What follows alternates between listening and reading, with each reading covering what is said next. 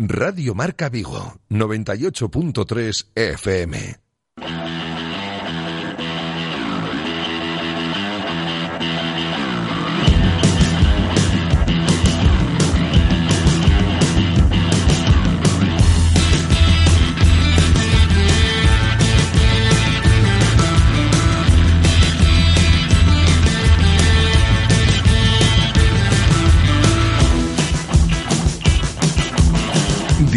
Marca Vigo. José Ribeiro.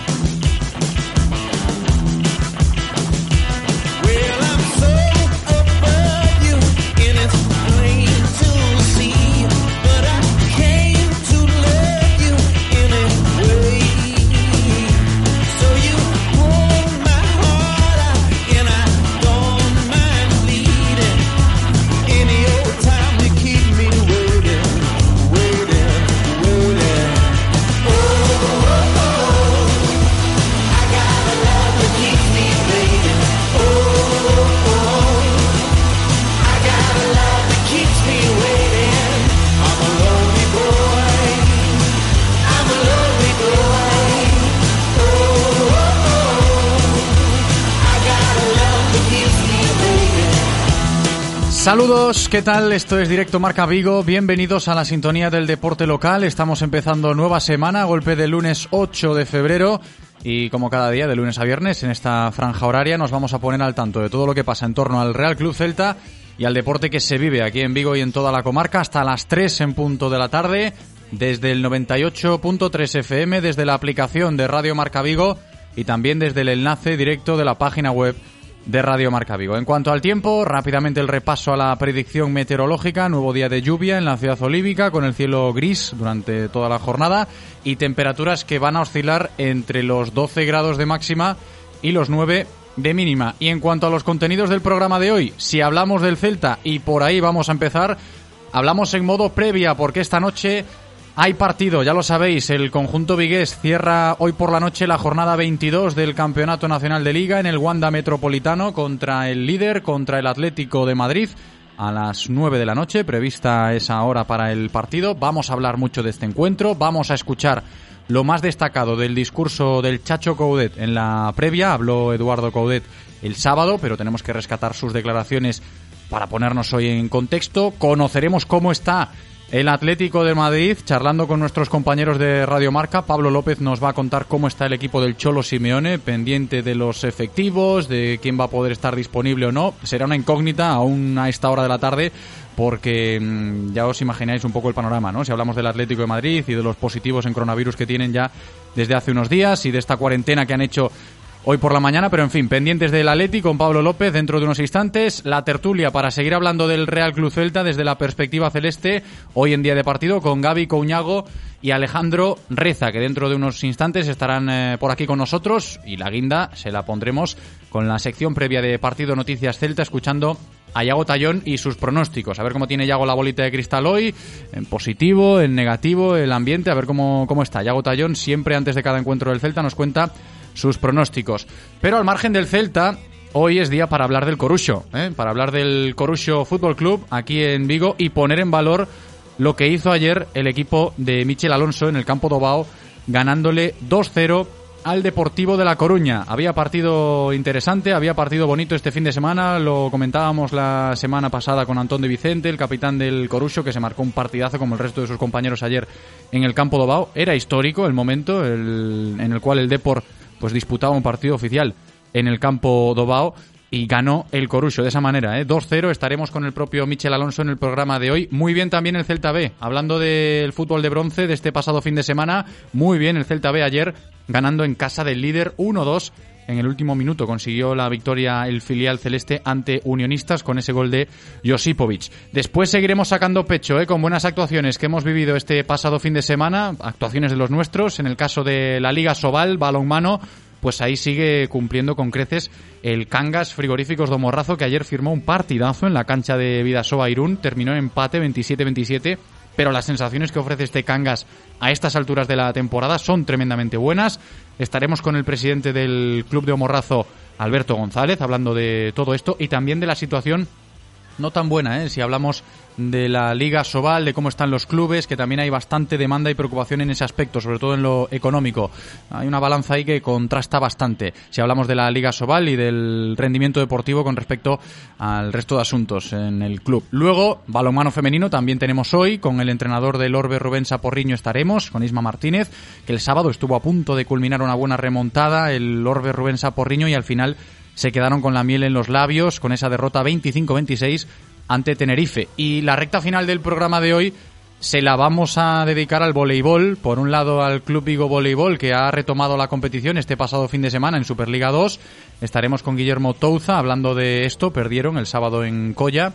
Y por el otro, pendientes del Juvenil Teis, os cuento, ¿eh? pendientes del Juvenil Teis y de su situación, hombre, delicada como muchos clubes, ¿no? En nuestra ciudad, sin competiciones nacionales. A día de hoy es lo que hay, sin prácticamente actividad en el club debido a estas restricciones autonómicas que todavía se mantienen y afectan al deporte de nuestra ciudad. Lógicamente, va a estar con nosotros hoy la nueva secretaria del Juvenil Teis, Aida Clemente, para hablar de todo esto y de cómo están las cosas por el club de Teis. Este es el menú. Hasta las 3 en punto de la tarde os eh, repito que vamos a estar. Como siempre, si queréis participar, ya sabéis que podéis hacerlo siempre aquí en Directo Marca Vigo. Sois bienvenidos. Vuestras opiniones cuentan y mucho. Y os digo lo que tenéis que hacer para poder ser partícipes de este programa. Notas de audio que podéis enviar al WhatsApp de la radio al 680 101 642 680 101 642. Ahí podéis enviar las notas de audio, también mensajes de texto a las redes sociales, sobre todo al Twitter, arroba Radio Marca Vigo. Y si lo que queréis es charlar un rato en directo, cualquier consulta telefónica, ahí está la línea siempre operativa hasta las 3, 986 43 68 38 986 43 68 38 8. Le damos la bienvenida a Eloy, está preparadísimo ya en la cabina técnica para comenzar una nueva semana, este nuevo programa. Yo solo espero que vosotros también lo estéis. Directo Marca Vigo. Comenzamos.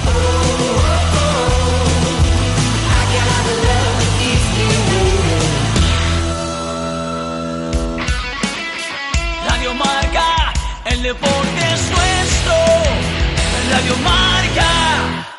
Desde Celta Motor, tu concesionario oficial BMW y Mini, te informamos que nuestras instalaciones continuarán abiertas, respetando las medidas de seguridad establecidas en el horario autorizado. Seguimos atendiéndote como tú lo prefieras, online o presencial. Además, si quieres, te ofrecemos el servicio de taller de entrega y recogida a domicilio. Como ves, todo sigue funcionando en Celta Motor, porque no vamos a dejar que este COVID nos detenga.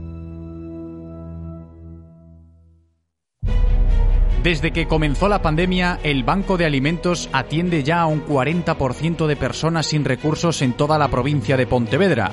En la actualidad ayuda a unas 30.000. ¿Cómo puedes ayudar en cualquier momento? Adquiere una cesta solidaria a través de nuestra web o aporta la cantidad que quieras a través de Bizum. Código 01139. Banco de Alimentos de Vigo. Estos miserables roedores están abusando de mi buen humor. Pues para que esto no te pase, confía en Biodes. En Biodes somos especialistas en control de plagas. Y no solo eso, además somos especialistas en la lucha contra el COVID. Hacemos desinfecciones para hacer de tu hogar, tu lugar de trabajo o tu coche un sitio más seguro. Infórmate llamando al 670-903-941. Y recuerda, si alguna de estas cosas tu problema es, llama a Biodes. ¿Se puede crear un nuevo modelo a seguir? ¿Se pueden romper las normas para lograr lo extraordinario? El nuevo Hyundai Tucson híbrido demuestra que sí. Disfruta de todo un sub con todas las ventajas de la tecnología híbrida. Nuevo Hyundai Tucson por 290 euros al mes. Renting a particulares todo incluido. Más información en Hyundai.es. Yupersa Vigo, carretera de Camposanco 6. ¿Quieres dar tu opinión en Radio Marca Vigo? Envía tus notas de audio a nuestro WhatsApp 680-101-642. Participa con nosotros.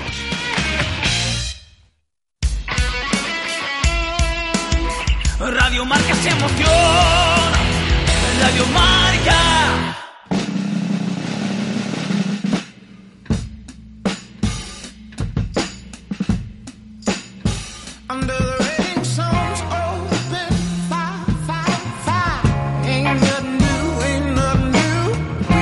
And break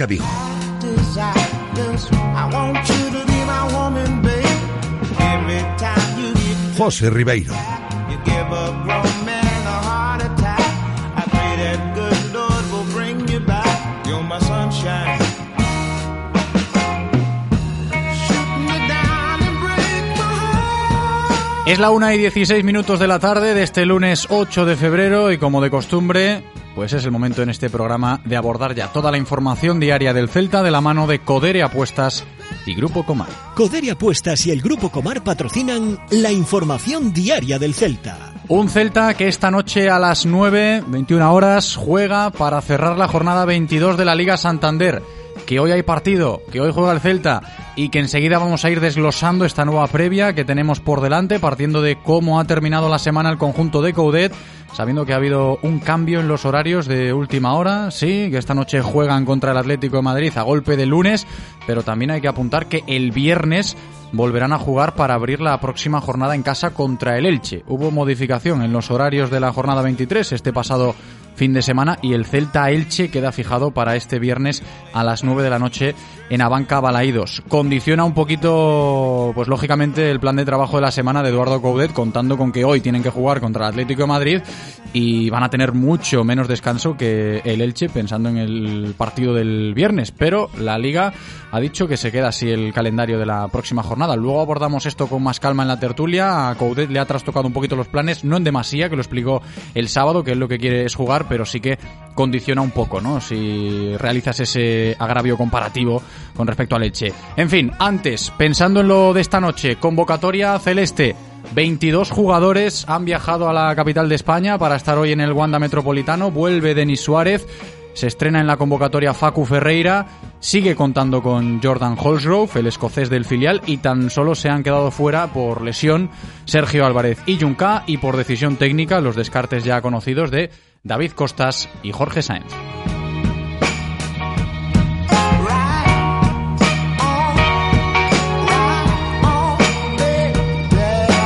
Y sabiendo ya esto de la convocatoria del Celta para hoy, podemos ir rescatando las declaraciones de Coudet, lo que dijo el técnico, al menos lo más destacado del discurso de Eduardo el Chacho Coudet en esta previa del choque contra el Atlético de Madrid.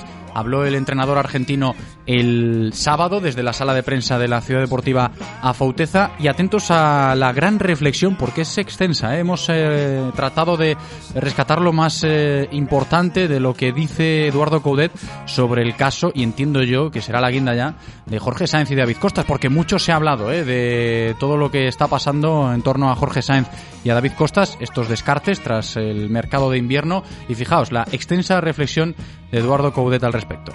Bueno, primero que tenemos, tenemos una reunión pendiente tanto con, con David, con Jorge y con la directiva.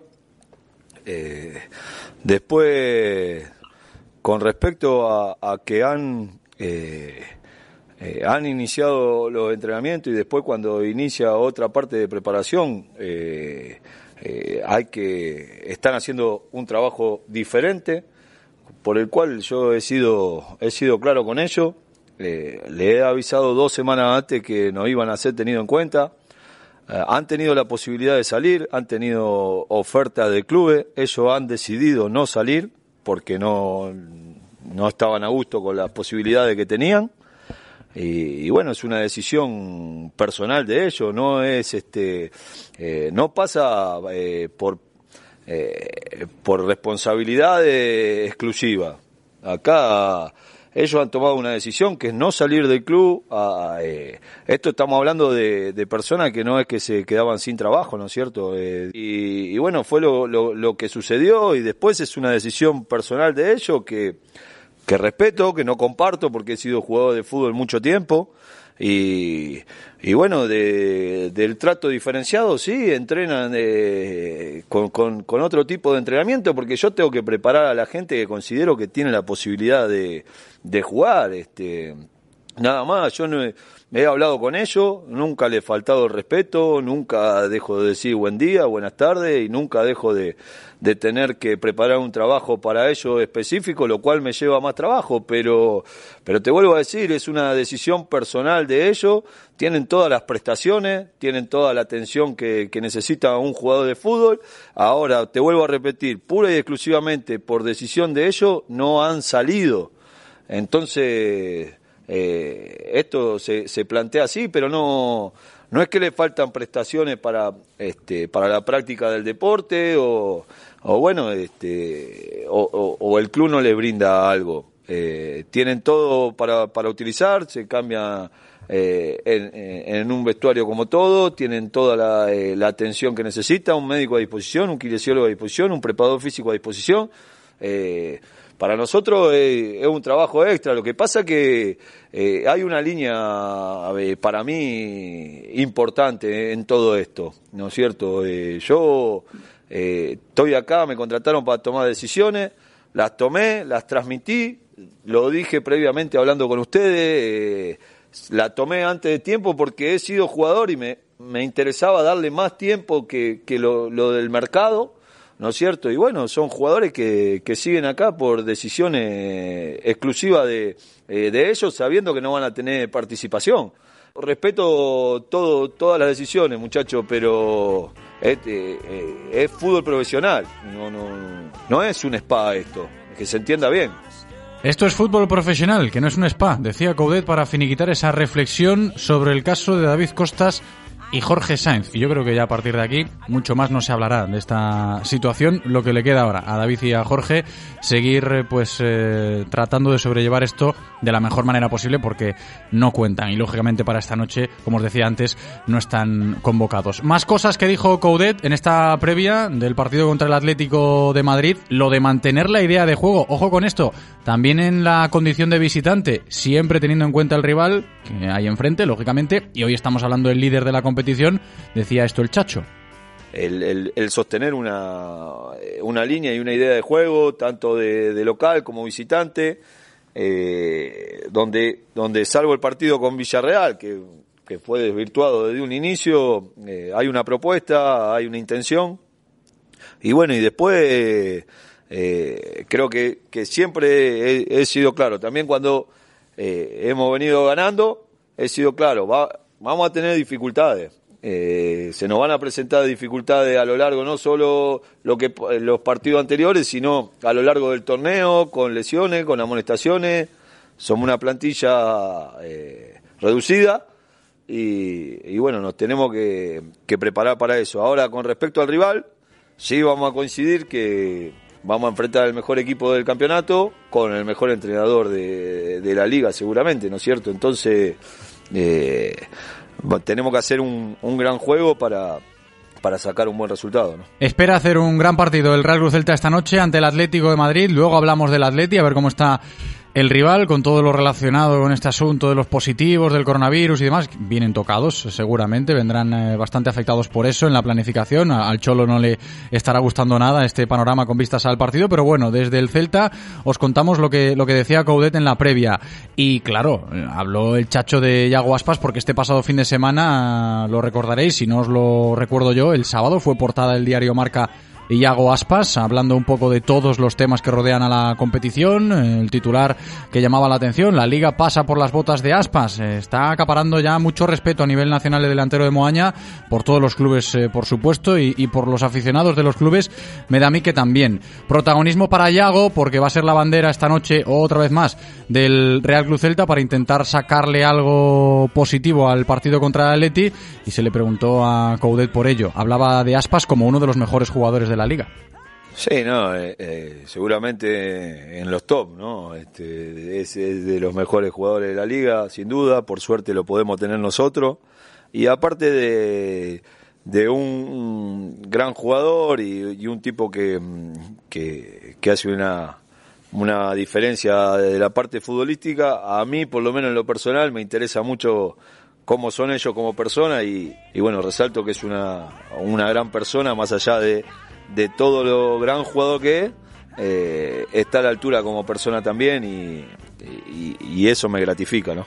Pues eso, que el 10 es un 10 para Coudet, hablando de Iago Aspas. Y también tuvo buenas palabras en su comparecencia previa al partido de esta noche para el Cholo Simeone. ¿eh? Mucho respeto tiene Eduardo el Chacho Coudet cuando habla del entrenador del Atlético de Madrid. Eh, es un tipo que, que siempre he admirado, un, un ejemplo de cómo vive, de cómo transmite, de, eh, de bueno, de, de los mejores entrenadores hoy del mundo. El otro día le han- lo han premiado como el mejor entrenador de la década y, seguramente coincido plenamente. Y, bueno, y, y un, un tipo un tipo simple eh, que conmigo ha, ha tenido gesto como como sin tener ninguna obligación desde el día que llegué comunicarse y, poder este, charlar un rato con él, este, para uno eh, son actos de, eh, que lo hacen más grande aún, ¿no es cierto? Después, bueno, seguramente que, que todo lo que le, le está pasando a él, al Atlético, eh, pasa por, por una manera de vivir y de sentir. Y, y bueno, y, en, y en muchas cosas en las cuales coincido, ¿no es cierto? Eh, pero mm, también cosas a, copiar, no solo de, eh, de, de hablar de él en lo personal, sino de un proceso, ¿no? Eh, porque yo no me olvido de cuando él llegó al Atlético, era un club eh, que estaba en una situación difícil, sin, sin tener este, una posibilidad económica estable y, y que con un trabajo bajado principalmente del entrenador eh, para abajo, eh, eh, hoy nos encontramos con un Atlético Madrid que puede comprar jugadores de, altísimo costo y competir este con los top, ¿no? Entonces es un es un lindo proceso para ejemplificar y, tratar de imitar,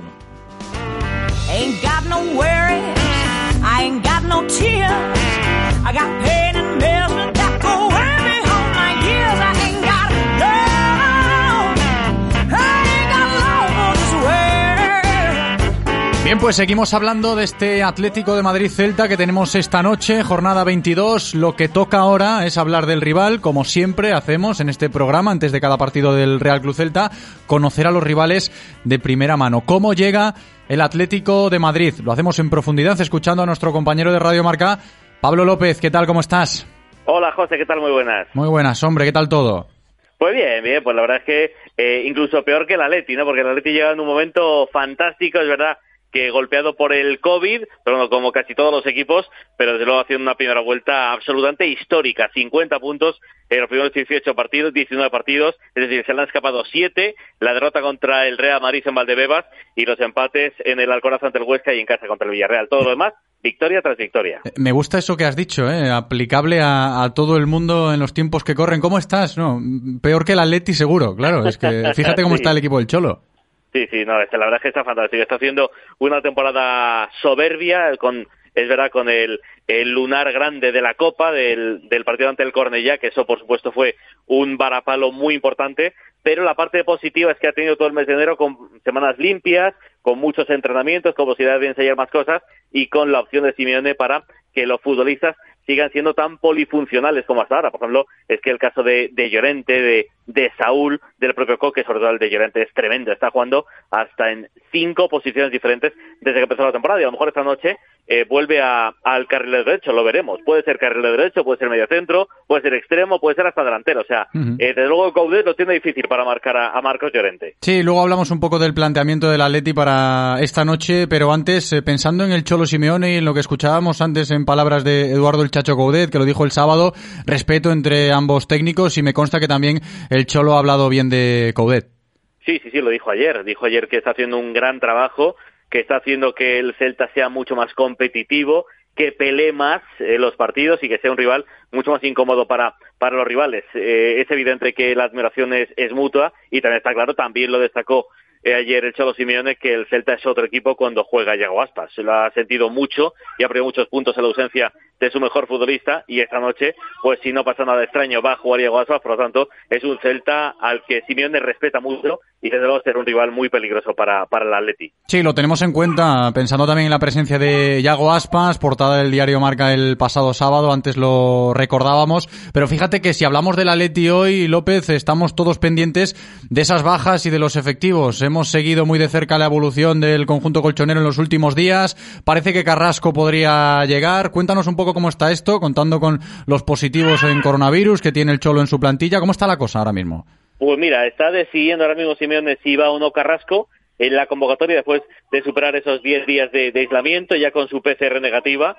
Eh, veremos a ver, porque ayer entrenó, pero por precaución lo hizo en solitario en las instalaciones del Cerro Delfino de, de Majadahonda del Atlético de Madrid.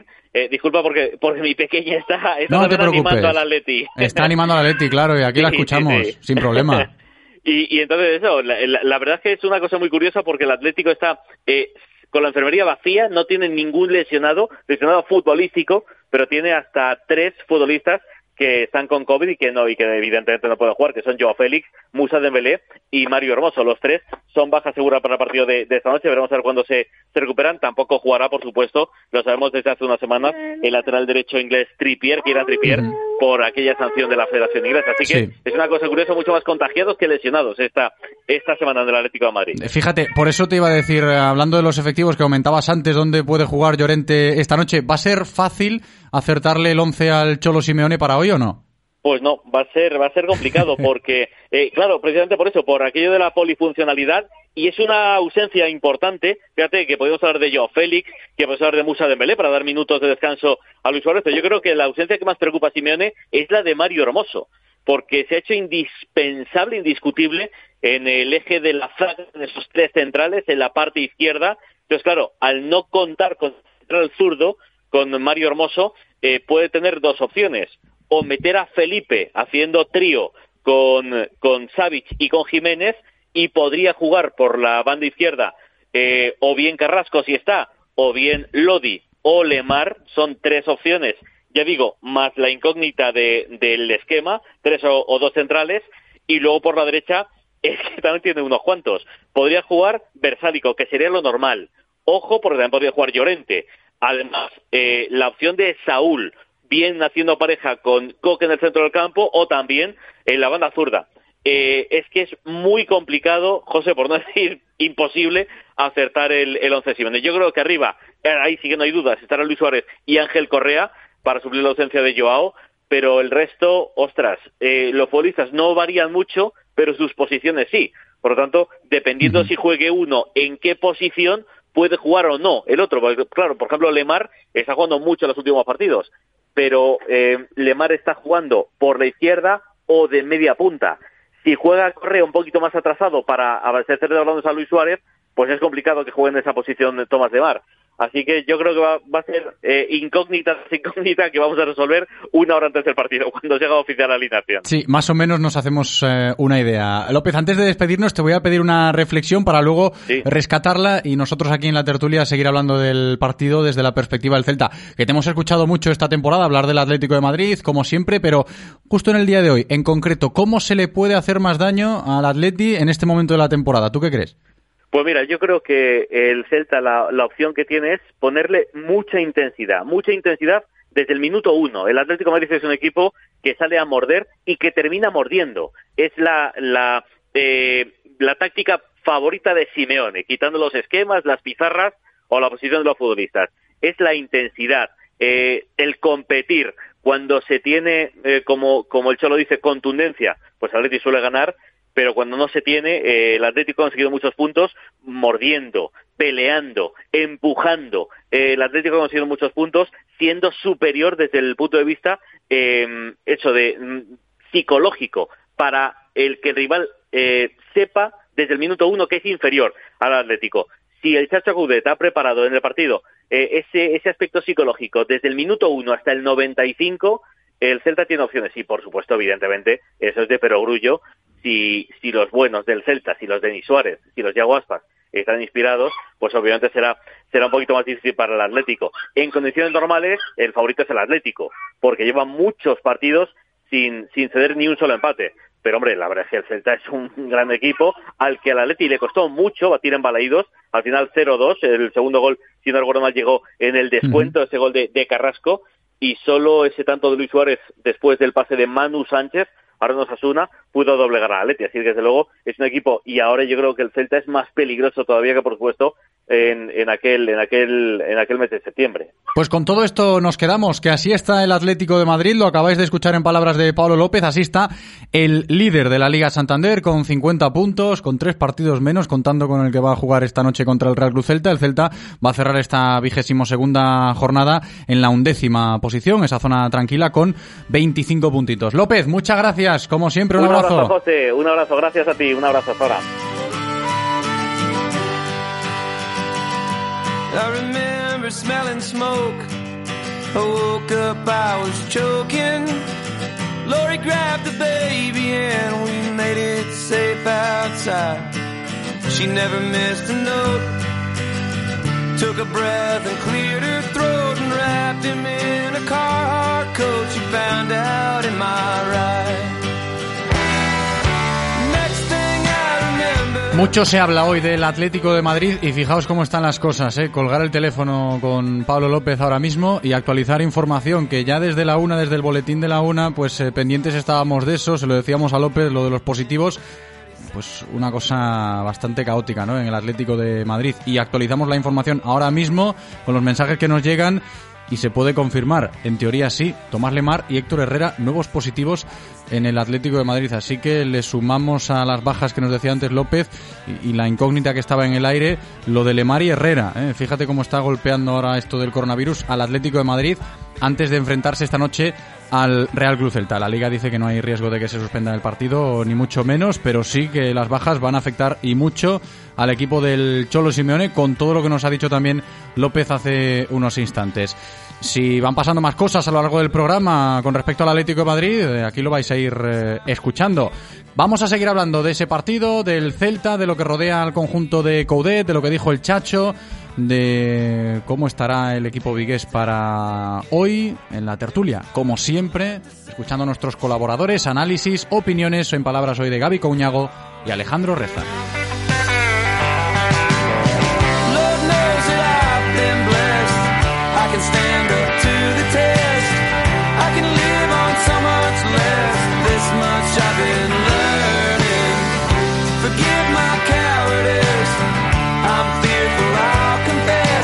Gaby Couñago, ¿qué tal? ¿Cómo estás? Buenos días. Muy buenas, bienvenido.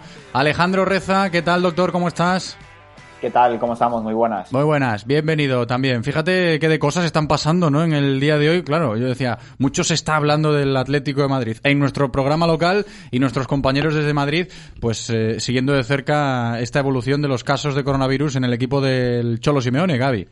Sí, en esta temporada tan atípica, ¿no? Por, por todo lo que estamos viviendo con, con el coronavirus, pues bueno, ya parece algo, algo natural que, puedan suceder estas cosas, eh, vi- viendo la, la- lo extraña que es la situación, ¿no? Y bueno, y esperemos que de aquí a, al partido, a la, a la hora que empiece el partido, pues no tengamos más, más sobresaltos. En este caso, pues bueno, lo está afectando un poco al Atleti, eh, esperemos que debilitándolo, eh, no lo sé, supongo que el Cholo lo estará utilizando como, como un aliciente, como una motivación extra para, para su equipo y veremos a lo que pasa, ¿no? Ya es un partido de por sí complicado, eh, jugar ante el, ante el líder, ante el equipo más fuerte de la liga.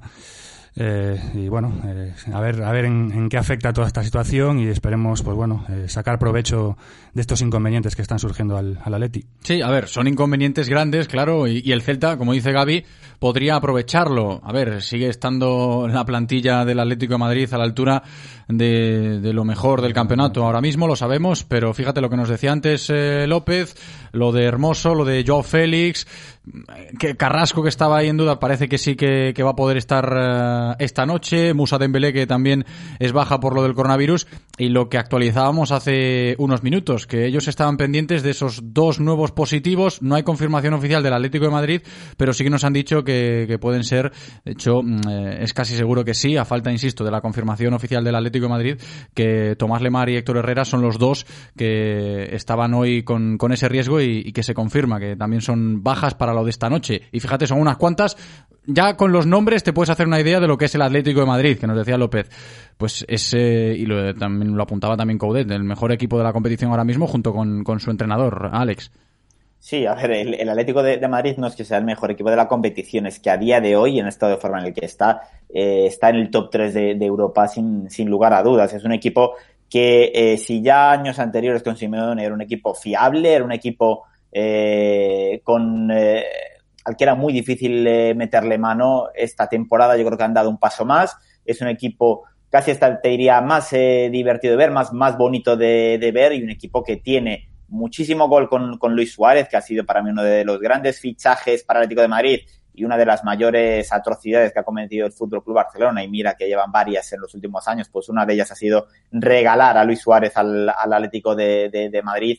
Eh, Luis Suárez que con, con el Cholo se, se, está hinchando y es normal. Y es un equipo tremendamente peligroso. Y por muchas bajas COVID que tengan, eh, bueno, es cierto, sobre todo que la más, las dos más destacables serían yo creo la de Joao Félix y la de Mario Hermoso, sobre todo la de, la de Hermoso no deja de ser un futbolista muy importante en el sistema eh, del Cholo y bueno, Joao Félix eh, le da esa nota de, calidad extra, ¿no? Al, equipo, pero aún así el, una de las grandes, de los puntos positivos que tiene este equipo, el, el, colchonero, es que tiene como club, como plantilla, tiene una pedazo de plantilla y aún así va a ser un, un encuentro complejísimo para el Celta y eh, bueno, dadas las circunstancias, es un buen momento, yo creo, para enfrentarte al Atlético de Madrid, porque bueno, tienen la liga prácticamente encarrilada, no vienen bajo una presión tremenda y tienen bajas importantes. Aún así, con todos los condicionantes, es un partido yo creo que muy complejo para el Celta, un partido que va a tener que madurar mucho el equipo de Coudet y hay que tener en cuenta que el estilo que más le gusta a Coudet o digamos el estilo que más nos gusta a todos del, del, de, del Celta precisamente es el que más le conviene al Atlético de, de, de Madrid. El, estoy seguro que el Cholo Simeone no va a tener ningún problema en que eh, los de Coudet sean alegres, se vengan arriba, intenten combinar arriba, eh, con, con, circulación rápida de, balón y arriesgando la salida de balón, porque eso el Atlético te lo castiga con una facilidad suprema. Por lo tanto, creo que vamos a ver o intentaré o intentará Coudet hacer un poco de reconversión, intentar neutralizar eh, lo, lo, lo, lo, mejor que tiene el Atlético de, Madrid y sobre todo intentará proteger a los suyos de, de, esa, de esos robos que le gusta hacer al Atlético de Madrid en campo contrario y que uh -huh. suelen penalizar tanto a los rivales. No, y lo que decías tú antes, Gaby, que ahora lo reforzaba Reza, de que habrá que aprovechar esto desde la perspectiva celeste, viendo lo que le está pasando al Atlético de Madrid. De hecho, nos dicen que la sesión de activación que tenían hoy los del Cholo, hoy por la mañana, pues la han cancelado, jugadores a sus casas, y les han dicho a los jugadores que esta noche vayan cada uno por su cuenta al estadio, de manera individual, para no correr más riesgos, que no quieren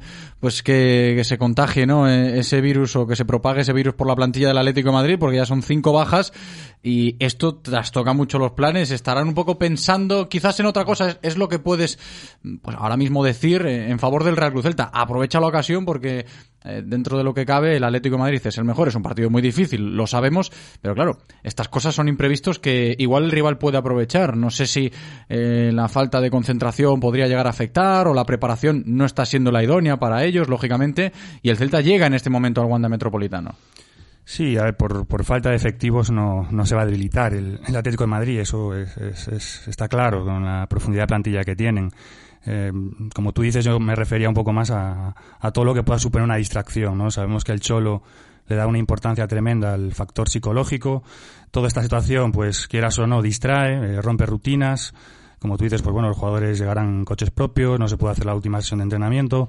Pues bueno, son, son sucesos que al final, pues quieras o no, pues por mucho que el Cholo eh, intente mitigar, pues seguramente acaben afectando y es algo de lo que el Celta puede, puede sacar partido.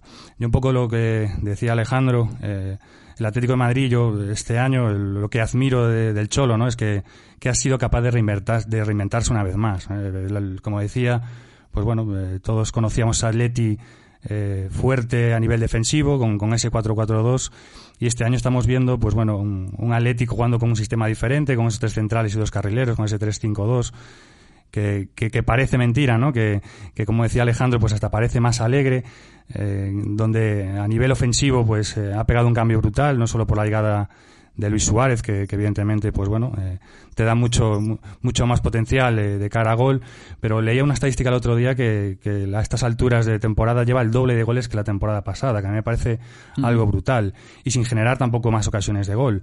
Con lo cual, pues bueno, esto eh, hace o indica el, la capacidad o el potencial que tiene, que tiene este equipo, ¿no? Un equipo que ahora mismo, pues bueno, dentro de su modo de juego es capaz de, de adaptarse a cualquier plan que, el, que le presente el rival, que está cómodo, eh, como, como conocemos todos el Atlético de Madrid, sin balón, con, con un rival que, que, te proponga, pero que además este año también está siendo capaz de, de proponer, de tener balón y de hacer daño así.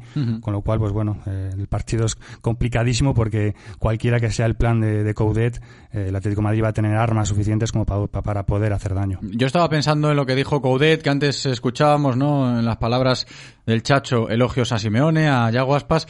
Y, lo de la extensa reflexión del caso de David Costas y Jorge Sainz, a mí personalmente me llamó mucho la atención y por eso eh, tengo ganas de, preguntaros. ¿No os llamó la atención también a vosotros lo, que dijo Coudet acerca de esto? Yo creo que puede ser incluso ya el, el punto final a este culebrón de Jorge Sainz y David Costas, que no están convocados ni mucho menos para lo de esta noche contra el Atlético de Madrid, pero la respuesta a la pregunta fue muy extensa, ¿eh? de- del Chacho Coudet y bastante, bastante concreto y directo, Alex.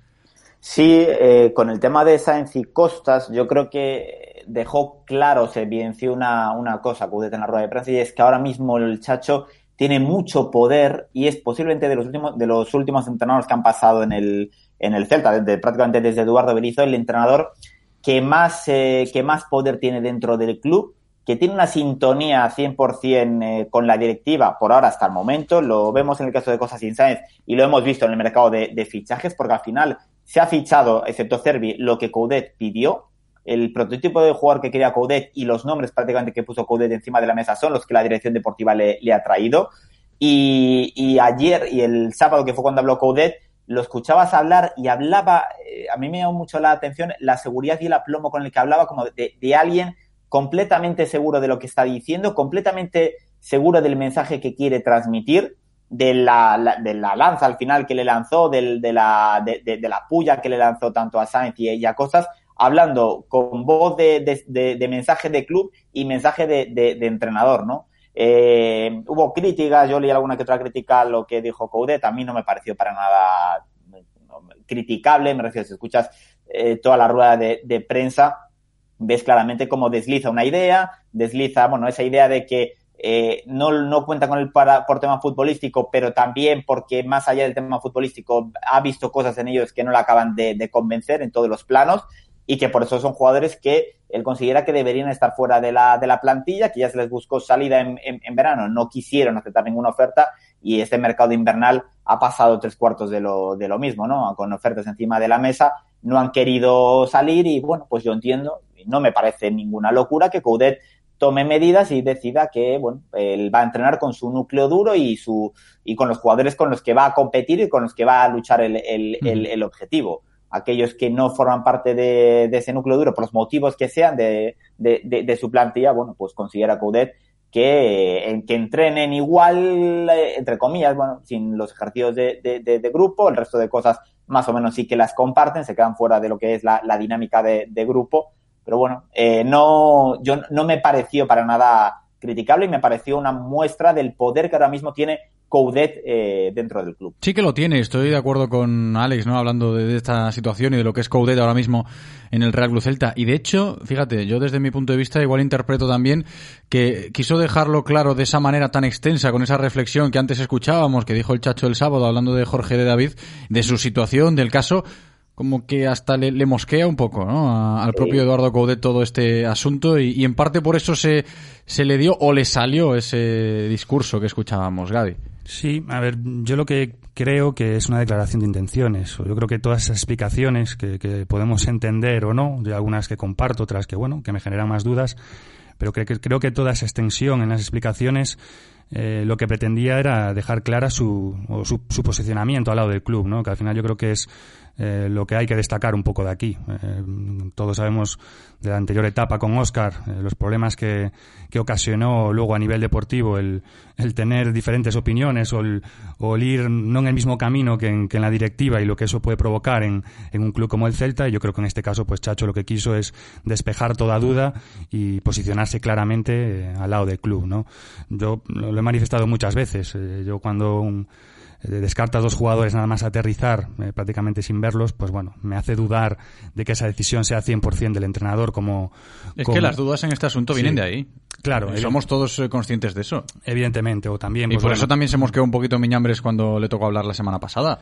Sí, por eso. Y bueno, el hecho de que, bueno, que yo no creo que pueda que molesten, ¿no? Dos jugadores que, que, que al final llevan un tiempo aquí, que, que, que estén en la misma dinámica que el resto de compañeros, pues bueno, yo no tampoco creo que sea eh, o que le pueda ocasionar una molestia, pero bueno, es, es hay que entenderlo. Él ha decidido esto y ya te digo, yo lo más eh, destacable sería un poco el- esa posición que yo creo que, adopta Coudet y yo creo que es lo que a la larga le puede beneficiar en, en ese poder que- que le están otorgando. La pregunta que le hacía yo antes a nuestro compañero López, hablando un poco del partido de esta noche, eh, le decía eso porque lo íbamos a trasladar a la tertulia. El hecho de cómo el Celta puede llegar a hacerle daño al Atlético de Madrid. Y ves la convocatoria celeste, los nombres propios, que yo lo decía en los primeros compases, que vuelve Denis Suárez, que en el último partido recordaréis que no estuvo por esa precaución, que tuvo contacto estrecho con una persona con coronavirus y estuvo lejos de la dinámica de grupo unos días. Vuelve Denis y también la novedad del delantero argentino Facundo Ferreira, primera convocatoria para él. Veremos si Solari va cogiendo más peso, Augusto, en el equipo de Coudet esta noche. Y con esas bazas llega el Celta al Wanda Metropolitano, que antes hablábamos mucho del Atleti, pero hay que hablar también del Real Cruz Celta para lo de hoy. No sé si lo veis, hombre, ya lo dijisteis antes, muy complicado sí, pero con argumentos eh, para poder plantarle cara al Atlético de Madrid, eh, con esas armas que puede manejar el Chacho para hoy, Reza. Sí, a ver, eh, armas va a tener y el Celta va a tener opción de, de hacer daño al, al Atlético de Madrid, seguro. La, la clave seguramente estará en, yo creo, punto número uno, eh, la solidez que muestre el Celta en campo propio. Yo creo que veremos un Celta más parecido a lo que se vio la semana pasada ante el Granada que el Celta que vimos, no sé, me vienen a la cabeza, por ejemplo, los, los primeros minutos ante el Eibar de hace dos semanas o el Celta de, de diciembre. Yo creo que vamos a ver una versión eh, de- del Celta que priorice eh, no tener errores de, detrás, una- una versión sólida del, del Celta. Y después la clave va a estar en que acertar las pocas opciones que te deje el, el Real Madrid. Y ahí ya El dependerá. Atleti, el Atleti, de la- Reza, el Atleti. Ay, perdón, del, Tranquilo, tranquilo. del Celta. eh, y ahí ya dependerá un poco de, de la inspiración. Bueno, va a estar ya Guaspas, eh, de la inspiración de los de arriba, del propio Denis Suárez, de, de, de Bryce, de los futbolistas que, que lleguen. Veremos si acaba debutando Facundo Ferreira. Va a depender un poco de la, de la inspiración arriba, pero yo insisto, creo que vamos a ver un Celta que contemporice más, que muestre su versión más alegre, y que cuando el Atleti, que este Atleti deja más metros atrás que el Atleti de, otras temporadas, cuando el Atleti te permita correr algo, te deje esos metros atrás, ver si, ver si el equipo es capaz de aprovecharlo y recupera un poco esa electricidad que tenía, que tenía hace varias jornadas. Sí, a ver, estoy de acuerdo también en, en ese aspecto deportivo de lo que puede ser el Celta esta noche, sin muchas variantes, porque también escuchábamos a Coudet hablar de, de esa idea, ¿no? Y de reforzar el concepto, incluso en la condición de visitante, Gaby. Pueden ir por ahí los tiros. Sí, a ver, yo lo que me espero es un, un Celta eh, con la intención de las primeras semanas de Coudet en, en el club, ¿no? Es cierto que, bueno, eh, él siempre ha defendido el, el reforzar esa idea, el de mantenerla, sea quien sea el rival que está enfrente. Es cierto que, bueno, eh, hubo partidos que no fue tan así. eh, el día de Eibar, aquí en casa, pues quizás apostamos por un, por un juego más directo. Eh, yo lo que me espero es, es un, un- equipo valiente, ¿no? Yo, yo quiero que recuperemos esa presión alta. El, el- si de alguna manera creo que podemos hacer daño a Pero es el Madrid. cuerpo cuerpo, el tú a tú más radical, el que te puedes Sí. encontrar esta noche, ¿no? Si, si esa es la idea, porque el Atleti es el Atleti. Claro, pero aunque estén enfrente un equipo bueno, tan, pontero- tan poderoso como el Atleti, ¿no? Que es que es tan complicado hacer ocasiones de gol, ya no digo goles, sino ocasiones de gol, pero al menos que, el partido te sirva para, reforzar esa idea para, las siguientes jornadas, ¿no? Que te sirve para ganar este partido, perfecto, pero yo creo que, tiene que ser el camino, ¿no? El volver a recuperar ese equipo valiente y, veamos, ¿no? Que igual, pues bueno, esas pocas debilidades que pueda mostrar el equipo, pues se puedan aprovechar. Yo creo que el Atleti también es un equipo que es engañoso, yo lo digo muchas veces, porque no, tiene problemas en muchas veces hacerte la iniciativa, parece que siempre haces mejor partido eh, de lo que realmente estás haciendo porque te lo está permitiendo el Atlético de Madrid pero quizás eh, eso también te permita crecer, ¿no? En, a, a, la medida que pasen los minutos. Y si somos capaces de, bueno, de, conseguir quizás por los costados que con esa disposición de tres centrales parece teóricamente que es donde más daño le puede hacer Atlético de Madrid. Creo que Yago hoy lo veremos bastante caído a zonas de banda y como decía Reza, si somos capaces de aprovechar alguna de las pocas sesiones que tengamos, pues podremos tener alguna posibilidad. Y estará mucha gente pensando en eso de las comparaciones, ¿no? De cómo es el Cholo Simeone, de cómo es Eduardo Coudet, que también dijo Coudet, lo del Cholo es un ejemplo a seguir y a imitar, ¿no? Lo que hace eh, el Cholo Simeone en el Atlético de Madrid y, y, claro que aparecen esas referencias, ¿no? Lo de la intensidad, una, lo de cómo son en el área técnica, otra, lo de las ideas y demás, aparece, yo creo que sí, ¿no? Y, es un día para seguir hablando de esto. No sé si a vosotros os vale lo de la referencia del Cholo Simeone y las palabras que le dedicó Coudet al técnico del Atlético de Madrid, Alex. Sí, a ver, eh, siempre se dijo, ¿no? Que, que al, al, final bebieron de la misma cuna, salieron prácticamente del, de la misma cuna el fútbol argentino, de Racing Club, tienen allí, eh, mamaron raíces los, los dos, eh, pero bueno, yo creo que son bastante diferentes, ¿eh? Tienen algunos rasgos en común, sobre todo no tanto a nivel táctico y sí más a nivel, eh, digamos, trascendencia, a nivel manejo de vestuario, a nivel manejo de declaraciones. En ese sentido son bastante similares, pero cuando, cuando toca hablar en el césped se mueven yo creo que en registros diferentes. Y yo me, me temo eh, que el Atlético de Madrid va a hacer una cosa que creo que es bastante inteligente y que ya la hizo el Real Madrid, que seguramente haya sido el partido más inteligente del Real Madrid del último mes y medio, dos meses, pues el partido más inteligente lo hizo contra el Celta. Y yo creo que el Atlético de Madrid mm, es posible que opte por esa opción, que es darle el balón al Celta, eh, regalarle el balón, eh, que el Celta no encuentre huecos, que se desespere, como pasó ante el Real Madrid, que tapone bien el Real Madrid, de, oye, perdón, el, Atlético de, Madrid la subida de los, de los laterales, a ver cómo lo hace eso, como decía bien Gaby, con el esquema que pre previsiblemente va a poner hoy, hoy Simeone que tapone un poco las, las principales vías que tiene el Celta de, de transición, en, eh, de, de, esa transición defensa-ataque. Y ahí el Celta, cuando no tiene espacio, lo pasa mal, sufre, eh, se bloquea, no es capaz de darle velocidad al juego. Y el Real Madrid eso lo, lo castigó mucho y al final hizo falta muy poquito el Real Madrid para ganar un partido sin apenas sufrimiento, ¿no? Eh, bueno, yo creo que el Atleti, con esa versión de, de Simeone, al que le da más igual no tener el, el, el balón, pues ahí Coudet yo creo que peca, bueno, peca no, su, su forma de, ver el juego eh, considera prioritario, ¿no? Manejar él más el, el, el balón que el, que el, rival. Hay que ver un poco cómo, cómo salen los equipos cómo, y cómo se dispone todo al final. Pero bueno, esas comparaciones yo te la compro en el sentido, bueno, argentino con esa personalidad, pero después a nivel juego yo los veo bastante diferentes. Sí, yo creo que comparten el, el, lo que decía Nolito, ¿no? Que yo creo que son dos entrenadores de, de meter muy el dedo, sí, ¿no? A sí, los jugadores. Sí. Y de, bueno, de llevarlos al límite, ¿no? En, en concentración, en, en, esfuerzo. Ojo con esto de llevar al límite ahora a los jugadores porque está muy de moda el asunto sí. después de este fin de semana con lo de Bordalás y Lopetegui. Vamos a utilizar el concepto de llevar al límite porque, claro, sí. hemos escuchado opiniones y opiniones desde el partido del Getafe Sevilla hablando en esta sintonía mismamente. ¿eh? Muchísima gente opinando al respecto de lo que pasó con Lopetegui y Bordalás. Y todo eso viene por lo de llevar al límite. ¿Qué es llevar al límite a tu equipo en el mundo del sí, fútbol? más, más a nivel, yo me refiero claro. más a nivel concentración, intensidad, ¿no? Que no al, a términos más, eh, bueno, agresivos o, violentos en este caso. Pero bueno, como decía Alejandro, yo creo que la principal diferencia entre Coudet y Simeone es que, bueno, eh, Simeone se adapta a cualquier plan de partido, en su ADN eh, le permite tanto el tener balón como, como el, el, esperar y que el rival maneje balón. Y yo creo que Coudet, pues bueno, pide siempre a sus futbolistas el que sean valientes a la hora de querer tener balón, de, proponer y, y, de crear ellos, ¿no? De ser el equipo que, que, en el equipo que en el que en el partido proponga un poco más. Yo creo que es un poco la, la principal diferencia entre los dos entrenadores. Vamos con opiniones, chicos, con notas de audio, algún que otro mensaje de texto que tenemos por ahí. Le decimos a Eloy que nos ponga en contexto. Venga, Eloy, ¿qué tal? ¿Qué tal? ¿Cómo estáis? Buenos días. Muy buenas, bienvenido. Cuéntanos, Gracias. a ver qué hay. Collados dice que grande Coudet, al fin un entrenador con poderes en el club diciendo las cosas claritas de Sainz y Costas. Ajá. Habrá quien lo critique, ja, ja, ja. Ojalá 10 años en Vigo. Vale. Miguel Caride, el mensaje que da Coudet endemoniando a Costas y Sainz creo que no es el correcto. Los jugadores saldrán a donde más les convenga, y más si el club los aparta de la dinámica de grupo. Tras el, tras el trato recibido, ¿qué esperaban? ¿Que aceptasen la opción que quiere el club?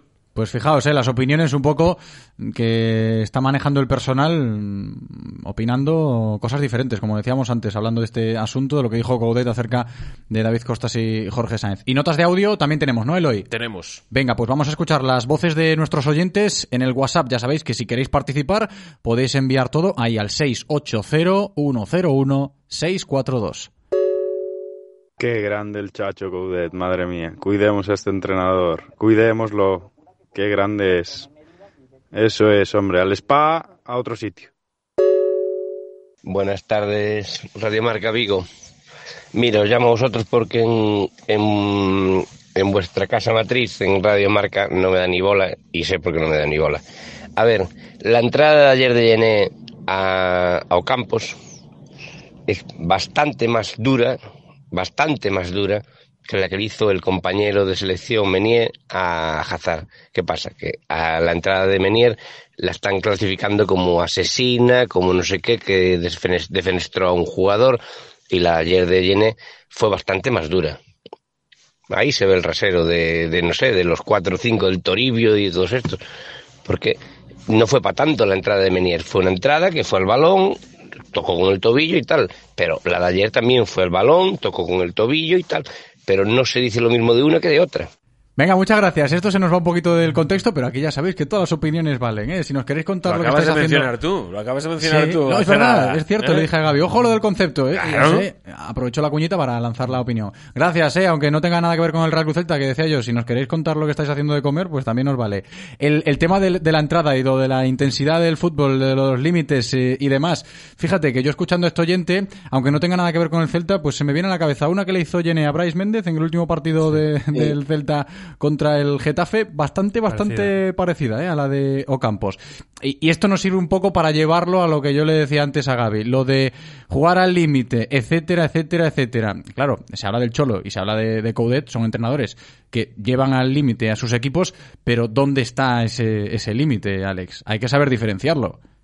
Claro, a ver, eh, el el límite, a ver, es que cada vez que hablamos de, de, Bordalas, el, tema es, recurrente. De hecho, yo creo que los, equipos, cuando juegan contra el Getafe, ya, eh, ya, ya vas precondicionado, ¿no? Porque, bueno, al final da, da esa imagen de, equipo duro, de, equipo que quizá le meta la marcha de, intensidad un punto más por encima de lo, de lo reglamentario.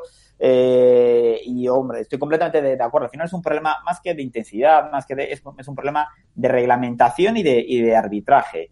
Eh, no, lo que no puede ser, lo que no es concebible, es que eh, esa acción que le hacen a Lucas Ocampo sea roja en un campo y en otro campo, dos jornadas antes, no sea roja o el VAR no avise. Aquí el principal problema al final es la interpretación y la volubilidad del, del, eh, árbitro que está en la sala BOR, que un día, según amanezca, si hace soleado, te va, va a avisar el árbitro y si llueve no lo va a avisar.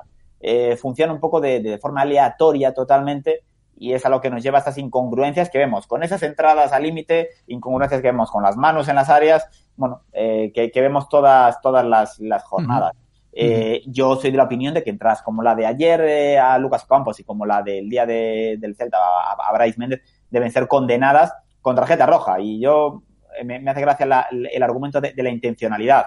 Oiga, no, perdone, pero es que si, si realmente hay intención de ir a hacer daño ya al jugador es que no es merecedora de roja, sí, es apaga, vámonos, claro, de, claro. De, de, sanción sin jugar durante cuatro temporadas. Sí, sí. Eh, entonces, bueno, eh, son entradas para mí merecedoras de, de, roja y según está estipulado en el, en el reglamento son de tarjeta roja. Lo que no puede ser es que si el árbitro de campo no lo ve, dependa todo del, de la sala bar, que un día te va a decir que sí y otro te va a decir que no. Uh -huh. Por terminar este asunto, Gaby, que enseguida viene Yago Tallón para ponerle la guinda a la previa de partido Noticias Celta, a ver, yo te decía antes, a mí me recordó mucho la entrada de sí. ayer eh, de Gené a Ocampos, a la que le hizo el mismo Gené a Bryce Méndez, que también es eh, sin intención y, y, en aquel momento también lo fue y no se sancionó de la misma manera. Para mí es eh, casi casi la misma entrada porque va con la misma plancha y a la misma zona y que se lo pregunten a Bryce, claro. Sí, a ver, yo defiendo mucho eh, la agresividad, ¿no? En los equipos que sean agresivos. Aquí está un poco la frontera, ¿no? En cuando superas ese límite de la agresividad y pasas a ser un equipo violento. Lo decimos muchas veces. Yo creo que la agresividad tiene más que ver con la concentración, con el ritmo, con la energía que pongas en las disputas.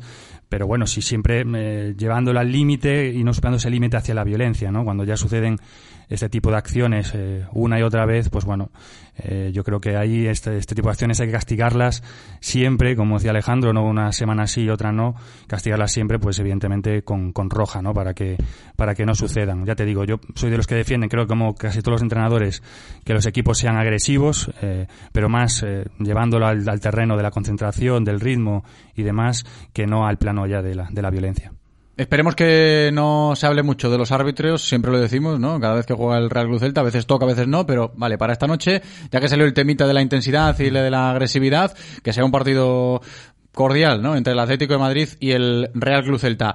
Vamos a seguir hablando de esto con la guinda, con la previa de Noticias Celta, escuchando a Yago Tallón. Antes me despido de nuestros compañeros en la tertulia. Alejandro Reza, muchas gracias como siempre. Alex, un abrazo grande. Un abrazo, un abrazo. Pues ahí está nuestro doctor que se va, también nuestro entrenador en el día de hoy, Gaby Coñago, como siempre. Gracias, Gaby. Hasta la próxima, un abrazo. Nada, un placer como siempre.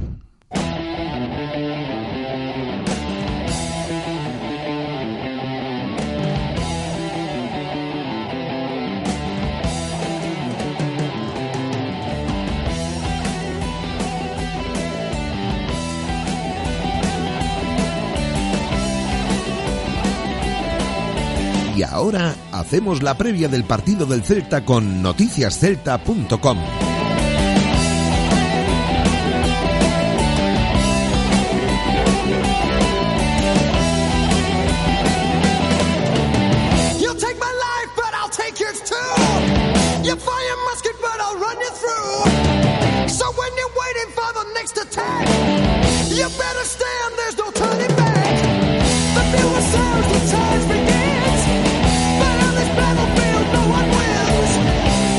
Yago Tallón, ¿qué tal, Yago? ¿Cómo estás? ¿Qué tal, José? Bueno, mejor estás tú que estás cumpliendo años hoy. Muchas felicidades. Vaya, hombre, ya salió el otro. Pues muchas gracias, que soy un tío discreto, Yago, soy un tío discreto. Muchas gracias, hombre. Muchas gracias, de verdad. Aquí estamos, aquí estamos, ¿eh? lidiando con el cumpleaños, con la lluvia, con todo. Menos Con- mal que lo dices tú, Tallón. Yo no quería decir nada, ¿eh? que luego me acusan aquí de cosas.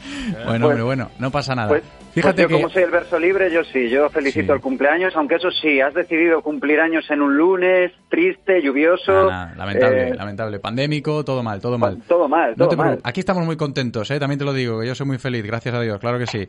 Mira, Mm. una cosa que te voy a decir, Riago, que estamos en la previa y que antes estábamos hablando aquí, Gaby y Alex, de los árbitros, por eso de la intensidad y demás, y yo decía que Cuadra Fernández esta noche no tenga problemas dirigiendo el Atlético de Madrid-Celta y que Díaz de Mera, pues eh, desde la sala BOR, tampoco tenga demasiadas dificultades. ¿A ti esto te, te genera muchos quebraderos de cabeza, lo de los árbitros y demás, o no? Contra, contra los grandes eh, siempre me provoca una cierta inquietud. No voy a decir que sea un quebradero de cabeza, pero una inquietud eh, pensar que, que todo vaya sobre raíles y que no tengan que en ningún caso tener que, que bueno, eso, que, que hacer que la balanza caiga del lado del grande y no del pequeño y, y que pase todo, que sea lo más justo posible, que es, que es un poco lo que, lo que se pretende con el tema de los árbitros, que la justicia impere y en este caso que no tengan que, que bueno, eso, que, que, hacer que nada se salga del guion. Eso es lo que queremos, vaya. Y pensando más en el, en el fútbol y en el Celta, Yago, ¿tú cómo estás? Siempre te hago la misma pregunta en las previas, pero claro, hoy el partido es contra el Atlético de Madrid y es el líder de la liga. Pues sí, es- hoy tengo, está la dicotomía. Hoy, eh, hoy, mm, no sé, por un lado la cabeza, pues me dice que, que nos van a forrar, por no emplear otra palabra más vulgar, nos van a forrar. Y por el otro lado está el corazón que digo, pues a lo mejor hoy es el día de meterle mano al Atlético de Madrid. Lo estabais comentando en la tertulia, ¿no? Que, que bueno, que a lo mejor se dan una serie de factores eh, positivos para nosotros y en este caso, pues mm, no sería un mal día para que esa relajación de, de venir de una de una serie de victorias consecutivas del Atlético que, que parece que es imbatible, que parece que, que, que no hay manera de meterle mano, pues a lo mejor somos nosotros los que hagamos que el que o provoquemos que el Atlético cometa una atleticada, ¿no? Que tampoco sería algo tan tan bueno tan, fuera de lo, de lo común en lo que le viene pasando a la afición atlética que siempre también están llorando, ¿no? De que son el equipo pupas y no sé qué, pero bueno, en los últimos años creo que, que no se pueden agarrar demasiado a ese a ese discurso porque está claro que, que, son uno de los grandes de ya no solo de España sino de Europa. Sí, no, lo decía Coudet también en la previa de este partido ¿eh? y volvemos a incidir en eso que piensa el técnico del Celta, que yo también lo pienso y lo pensará mucha gente, cómo ha evolucionado el Atlético de Madrid como entidad desde sí. que ha llegado el, el, Cholo Simeone. Oye, Yago, ¿meterías en la previa el tema? Yo lo planteaba en los primeros compases del programa, lo de el cambio de los horarios, porque sí, hoy hablamos del partido contra el Atlético de Madrid de esta noche, pero no contábamos hace unos días con que el Celta jugase a golpe de viernes, ¿no? Porque fíjate, estamos al lunes para jugar contra el Atleti y el viernes vuelve a jugar el Real Cruz Celta contra el Elche, sabiendo que el Elche pues ha jugado el sábado, o sea, tiene dos días de descanso más que el Real Cruz Celta y esto fue todo a última hora, ¿eh? este fin de semana, por lo de reajustar el tema de la Copa del Rey, partidos de Copa entre semana, etcétera, aplazado que también tenemos por ahí y modificaron la jornada 23 y al Celta le tocó pues jugar el viernes y ahí está ya sí. calendado. Claro, ¿qué pasa? Que el, el calendario ya se sabe que es una es un laberinto y y cuando tienen que, que, hacer que todo cuadre, sobre todo por sus intereses económicos, el tema de las teles y todo esto, que ya es para un tema bastante largo que, que otro día tendremos, ¿no? Pero en este caso a mí lo que me entristece es que es que Celta, entidad, eh, no salga y diga nada, o que ningún responsable o, o cabeza visible del, del, club en este caso eh, proteste airadamente. No sé si comentabais uno de estos días que al final se han convertido los, los eh, míster, los entrenadores, en, en, portavoces de los clubes cuando no es su trabajo. Y, me, gustaría que en días como, como hoy saliera un, un, mandatario fuerte del Celta a quejarse de que, de que nos hagan esto, porque realmente para un equipo humilde como nosotros, con poquísimo fondo de, ar de armario, por no decir nulo fondo de armario, eh, tener tres días solo para preparar un siguiente partido que no nos eh, engañemos, es el partido que realmente nos interesa. El de hoy va a ser muy difícil sacar algo, pero, pero es que el, el, Elche es vital para nosotros y vamos a tener que ganarlo como sea. Entonces, que nos hagan algo así, pues es bastante, pues por lo menos para protestar. Por eso lo decía, ¿no? Que sí que entra, yo creo que sí que entra ese tema en, en la previa del partido de hoy, aunque sí, el claro. Chacho dijese que, bueno, lo primero es lo del Atleti y luego ya, aunque tengamos solo tres días para preparar lo del Leche, pero claro, como fue todo a última hora, mm, entra bastante, bastante de lleno. Y lo de las voces que puedan criticar este tema o denunciarlo, desde Coudendo van a llegar porque tampoco lo hemos rescatado, pero el técnico de, del Celta quiso dejar eh, pasar por alto ese asunto. A él le gusta jugar. Si se pudiese jugar de tres días en tres días, cada tres días, él encantado porque lo que le gusta son los partidos, pero sí que condiciona y, lo dejó caer, ¿no? El hecho de que el, el, partido aparentemente más importante por objetivos para el Celta es el del viernes contra el Elche, que iba a ser el domingo, pero claro, se lo han movido de, de esa manera. Ahora bien, también te digo, Yago, tampoco creo que, que influya demasiado en el planteamiento de, de, esta noche del Celta contra el Atlético de Madrid, ¿eh? que en la tertulia lo dejábamos caer y yo creo que tú pensarás un poco igual. ¿Cómo va a salir el Celta sí. hoy? Sí, sí, hoy no, no creo que haya la más mínima sorpresa ni, ni duda respecto al once que vaya a plantear el Chacho. Ya sabemos cómo le gusta jugar, ya sabemos el equipo que, que le gusta poner. Eh, quizá haya un poco más de duda con el tema de Denis, que es lo que a mí me, bueno, me genera así más eh, duda, pero no por mí, que también, sino por el propio entrenador, que, que bueno, que ahora tiene otras piezas a lo mejor a ajustar que, que le puedan venir eh, mejor al equipo eh, de cara a esta noche, pero, pero por lo demás, eh, pues eso, eh, el equipo es el que hay.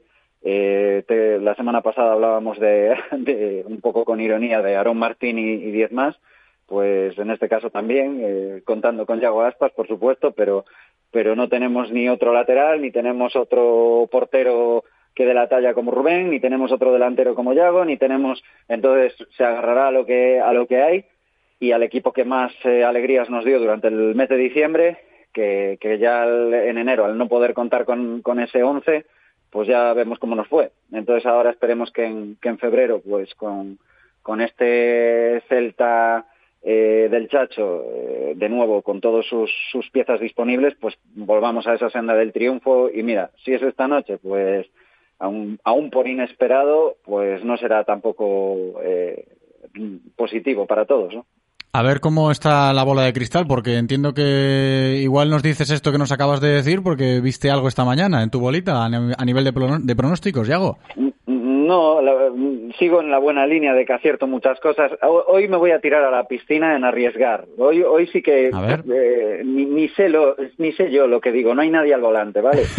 Vale, Pero vale, te lo vale. dedico. Te lo dedico por ser tu cumpleaños. Vale. Uno a dos en el Wanda Metropolitano. Oye, qué, qué cosa loca, ¿eh? 1-2 en el Wanda. Sería un regalazo, también te digo, oye. Si, si el Sí. Celta nos regala un buen partido y la victoria, pues, oye, todos contentos. Dice Yago Tallón que el Celta gana hoy 1-2 en el Wanda Metropolitano. Yo voy a decir, siendo un poquito más eh, realista, venga, empate a uno, que empata el Real Cruz Celta hoy contra el Atlético de Madrid. ¿Y el hoy también dice? nos vale. Nos vale también, ¿no? Venga. Yo, yo ya dije que tengo la bola astillada. Hoy eh, empañada, aún por encima. Sí, claro. Eh, y visto lo que llevo dicho hasta eh, estas jornadas anteriores, vamos, no doy una. Eh, ¿Qué quieres que te diga? Tu clásico 1-3, si quieres. Mi clásico uno oh, sería, vamos, eh, sería como el día Vale. eh, húmedo, ¿no? Vale. Un 1-3 en el. Wanda. Eh, y a mayores, un, apor- un- un apunte aquí informativo. ¿Ah, sí? Eh, sí, la Chusa te felicita, ¿vale? Ah, por, vale. Por el Twitter. Sí, fiel oyente, claro. Sí, eh, pregunta cuántos cumples, pero por respeto a la gente no lo vamos a decir, ¿verdad, Tallón? ¿Eh? Yo lo puedo decir, No, no, tengo no, problema ninguno. A mí No, esto de por, hablar por de la edad respeto, no, me no, parece no lo tabú. digas por respeto a la gente, tío. Que tengo 26 años, los he cumplido Bueno, hoy, pues 26 nada. primaveras. Pues, Pues ahí nada. está, no pasa Al nada. final- al final. Tengas más o menos. Al final, ¿qué? Sí, ¿y tú sí, cuántos tienes? Yo tengo muchos, demasiados. Ya ¿Ves? tengo mis Ya estamos achaques. Con lo de los tabús y, y tengo las mis achaques, ya me cuesta subir escaleras, ya... Chicos, un placer, como siempre. Yago Tallón en la previa Noticias Celta. Y estaremos expectantes para lo de esta noche a las 9. Real Club Celta que se planta en el Wanda Metropolitano a jugar contra el Atlético de Madrid. Yago, hasta la próxima. El viernes hablamos, que hay más previa, claro. Un abrazo. Ok, hablaremos. Sobre todo hoy, por favor, demos la cara, por favor. Reconócelo, amigo. Eres de Codere Apuestas. ¿Cómo te pone un golazo por la escuadra, eh? Tu canción, el himno de tu equipo. La mejor apuesta, la que ganas a tus colegas. ¿A que sí? ¿A qué eres de Codere Apuestas? Ven a nuestros locales y vive todos los partidos, todos los deportes y todas las apuestas en Codere Apuestas. ¿Quién se apunta? Juega con responsabilidad, mayores de 18 años. Ven a nuestro espacio de apuestas Codere en Bingo Royal del Grupo Comar en Avenida García Barbón 3436. Radio Marca, el deporte es nuestro. Radio Marca. Una de las cosas fundamentales en Restaurante David son las medidas anti-COVID, y es precisamente por eso que hasta nuestro nombre se escribe con distancia. Da Vid. Ven y disfruta desde primera hora nuestros desayunos dulces salados, pasando por nuestra exquisita cocina y hasta la última copa con total tranquilidad. Además disponemos de un amplio reservado para eventos para que disfrutes con la máxima seguridad y comodidad.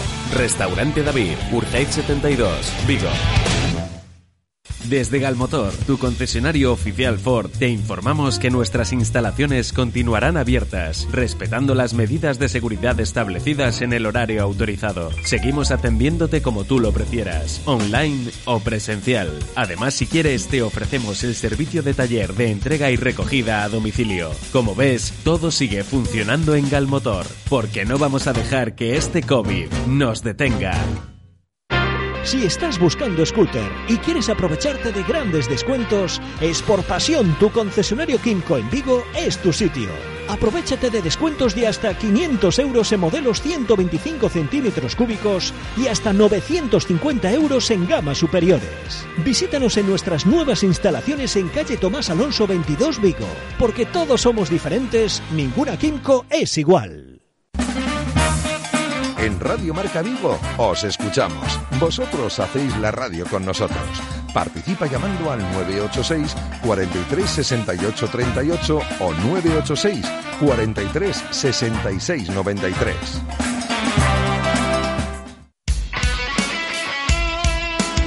Radio Marca se emoción.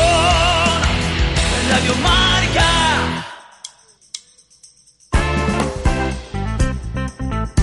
Directo Marca Vigo.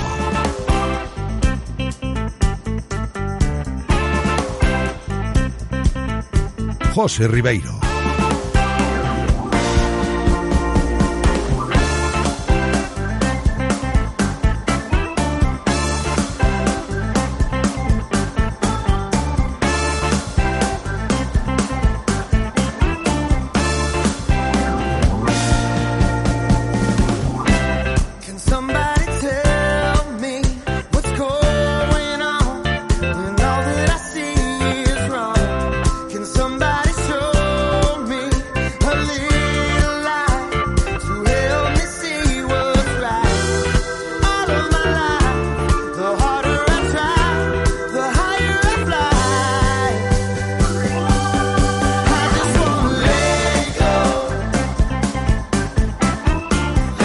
19 minutos sobre las 2 en punto de la tarde. Aquí seguimos en directo Marca Vigo y vamos a continuar hablando de fútbol de bronce de Segunda División B porque en el día de ayer estuvimos muy pendientes de los nuestros, tanto del Celta B como del Corucho. Y empiezo por ese breve resumen de lo que hizo el filial del Real Club Celta en Salamanca, porque fue una machada, victoria del Celta B 1-2 ante el líder, ante Unionistas, además de buena manera, ¿eh? ganando como gusta. En el noventa y tantos, en el último instante del partido, con gol de Josipovic, pues decantando la balanza en favor de los de Onésimo Sánchez. ¿eh? Gran victoria del Celta B, que ya supera al Deportivo de La Coruña en la clasificación y tiene dos partidos menos, ¿eh? que tiene que jugar aún el Celta B dos partidos. Y claro, el otro foco de la jornada de ayer, hablando de Segunda División B y de equipos vigueses, estaba en el campo Dobao, en lo que hizo el Corucho, otra machada, contra el Deportivo de La Coruña. Era partido histórico, lo comentábamos aquí la semana pasada con Antón de Vicente, el capitán del conjunto coruchista, muy importante sobre todo para los vigueses, por eso de la rivalidad con el Depor, de ver al Deportivo jugando en el campo Dobao y fíjate, perdiendo porque el Corucho le ganó 2-0 al Depor de Rubén de la Barrera y tienen bastantes problemas, ¿eh? que esta tarde está previsto que comparezca la Junta Directiva, vamos a ver qué pasa con el Deportivo, son horas muy bajas para el conjunto coruñés, que salió bastante, bastante escaldado ayer del campo, Dobao, Corucho 2, Deportivo 0. Vamos a hablar con Michel Alonso, también con nuestro compañero Raúl Rodríguez, que es el responsable de prensa del Corucho, y ayer seguro que tuvo un día muy, pero que muy movidito en el Bao. Raúl, ¿qué tal? José, ¿qué tal? Buenas tardes. Muy buenas, hombre. Vaya día ayer, ¿no? Pues la verdad es que sí. Una, una mañana que comenzó con mucha tensión, con muchos nervios, porque no cabe duda que el partido era muy, muy importante para el Corucho, pero al final, bueno, satisfacción ya no solo por el resultado, sino por, por el juego y por el partido desarrollado por el Corucho, evidentemente y que fue un 2-0 en la primera parte ya sentenciando de esa manera ¿no? en el marcador el, el Corucho. ¿Has podido hablar con los jugadores o con algunos de los integrantes del cuerpo técnico? Me imagino que sí, después del partido, felicidad absoluta, ¿no, Raúl? Hombre, sí, evidentemente, felicidad absoluta. Eh, yo eh, destacaría sobre todo el compromiso del equipo. El sábado en el último entrenamiento de la semana eh, se veían los jugadores muy, muy centrados, muy metidos en el partido y de hecho ya lo viste, empezó el partido y a los dos minutos eh, Diego Silva eh, se quedó solo ante Carlos Abad. Eh, de haber metido, eh, pues eh, lo que hubiera sido todavía peor eh, el resultado final, ¿no? Eh, ya te digo, el equipo muy muy metido, muy contento y satisfacción, aunque conscientes de que se ha ganado una batalla, pero la guerra queda todavía mucho porque no olvidemos que el domingo eh, viene Albao Unionistas, que vendrá escaldado después de perder ayer con el Celta B. Sí, y tanto, ¿no? Está claro que la batalla tiene que seguir ahí porque el Corucho le ha ganado al Depor, es un momento histórico para el fútbol vigués, lo sabemos, pero tienen que seguir luchando. Luego nos lo va a decir seguro Michel Alonso. Raúl, y para que la gente se haga una idea de lo que fue el partido de ayer en el campo de Abao, que vino el, el Real Club Deportivo de La Coruña, eh, tú gestionaste un poco esto de la logística por tu condición en el club coruchista.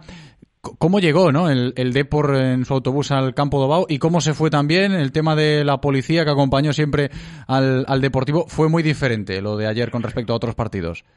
Hombre, evidentemente, eh, todos sabemos eh, que bueno que el Deportivo pues es el eterno rival, no no nos vamos a engañar y ya desde principios de semana, pues bueno, eh, el Departamento de Seguridad del club había estado en contacto directo con el Deportivo y con el Cuerpo Nacional de Policía. El Deportivo eh, lo esperaba la Policía Nacional en el peaje de, de Pontevedra y vino escoltado desde el peaje de Pontevedra. Se habilitó un aparcamiento especial para que entrara el autobús directamente y de ahí los jugadores al campo. También es cierto que con eh, todo el tema de las medidas COVID eh, se pretende que los jugadores eh, estén en una burbuja. Entonces, pues bueno, los aprovechando de que no había público en el campo, los medios de comunicación entraron por una puerta completamente diferente, no tuvieron contacto con los jugadores, bueno, pues lo que es el fútbol y el deporte de, de hoy en día. Pues a seguir trabajando, Raúl. Muchas gracias. ¿eh? Nosotros seguimos hablando de lo que fuese Corucho 2, Deportivo 0 del día de ayer. Un abrazo. Otro para ti, José. Y seguimos hablando con el técnico, como os decía, con las sensaciones eh, que tiene Michel Alonso después de haberle ganado ayer al conjunto coruñés. Michel, ¿qué tal? ¿Cómo estás? Hola, ¿qué tal? Muy buenas, fue un Muy día muy muy importante bien, eh, para vosotros ayer.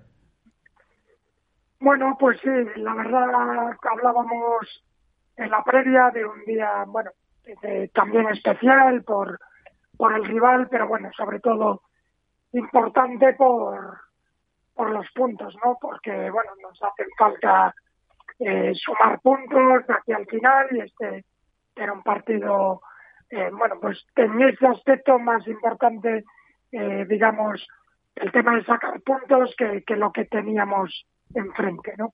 Sí, porque es cierto que a la hora de hablar de, ese partido, aquí en Vigo se interpretó más por eh, la faceta del rival, aunque viene el Deportivo al campo de Bao, la gente del fútbol vigués esperaba con ganas eso por, por el escenario, por el ambiente, por lo raro que ha sido, ¿no? Y nos lo contaba Raúl un un poco también toda la gente del Corucho viviendo algo atípico, pero para vosotros, desde dentro, cuerpo técnico, jugadores, no dejaba de ser un partido vital para tratar de salir de ahí abajo y yo creo que puede incluso reforzar mucho al equipo el haberle ganado al Depor de esa manera como ayer.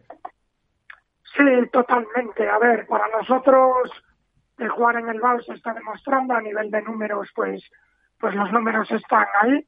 Creo que, que, bueno, si no me equivoco, que somos, si no el mejor equipo, pues, del subgrupo, pues ahí estamos. Sí, ahí sí, no, la, la condición de local la tiene dominada el Corucho, com- como dices, ¿eh, Michel? De esa manera, Claro, nuestro fortín el Bao. problema, pues bueno, ya sabemos, está haciendo fuera, ahora nos lamentamos un poco porque decimos, bueno, si hubiéramos rascado algo por ahí, estaríamos, estaríamos, bueno, en la mitad alta seguro. Pero bueno, ahora lo que tenemos que pensar, primero, que tenemos otro partido en el BAO, en lo que estamos muy fuerte contra un rival, pues, pues muy importante y bueno, y que lo que nos queda en el BAO, que son tres partidos, pues van a ser vitales, ¿no? Para nosotros. Sobre todo para perfilar ese objetivo, que no lo perdemos de vista, Michel. Por eso decía lo de la importancia de reforzar la moral tras haberle ganado al Deportivo de La Coruña, que sigue el Corucho octavo en la clasificación de este subgrupo de 10 equipos y, ha sumado tres más, 13 puntos. Ya estamos más cerca en este caso pues de salir de ahí, de, de esas posiciones de playoff de descenso. Sí, yo creo que bueno, que se puede, eh, digamos, confirmar que queremos salir de ahí, que si repito, vale, volvemos a ganar, ¿no? Aquí es importante, es más importante volver a ganar que haber ganado, ¿no? Entonces, bueno, en eso, en eso estamos y contentos por lo de esta semana, contentos por los tres puntos, por la imagen, pero ya pensando en el en unionistas en el próximo domingo. Me gusta esa frase, ¿eh, Michel, que es más importante volver a ganar que, que el ganar en sí. Sí, la verdad que, que es interesante y es aplicable al Corucho ahora mismo, teniendo en cuenta lo del último partido contra el Depor y el próximo, que ahí vamos, antes de despedirnos, lo dejamos claro. Nuestro compañero Raúl nos lo decía, venimos de la Machada contra el Depor, porque se puede hablar de, Machada, lógicamente, y habrá que intentarlo de nuevo contra Unionistas. Es el equipo revelación de, de esta temporada. Ha perdido contra el Celta B en el día de ayer, pero sigue en lo alto de la tabla. Sí, bueno, a ver, lo de unionistas, eh, pues bueno, que ayer que hacía no sé si seis, siete semanas que no encajaba, y bueno, ayer con el Celta pues encajó, pues después de todos esos partidos encajó gol, pero siguen de primeros, ¿no? Con lo cual, bueno, estamos hablando de algo que seguro que con mucho menos nombre que el Deportivo, pero que también que los números están ahí, lo está haciendo mejor que todos los equipos, ¿no? Entonces, pues bueno, tenemos que volver a dar nuestro nivel en el BAU, diría que incluso un poco más, porque el rival que vamos a tener enfrente, pues bueno, es ahora mismo el mejor de la categoría. Sin duda, ¿eh? sin duda. Desde aquí, la enhorabuena a todo el Corucho por la victoria de ayer ante el Real Club Deportivo de La Coruña. Michel Alonso, gracias por atendernos, como siempre, un abrazo. Vale, gracias a ti, José, un abrazo. Radio Marca, El deporte es nuestro, Radio Marca.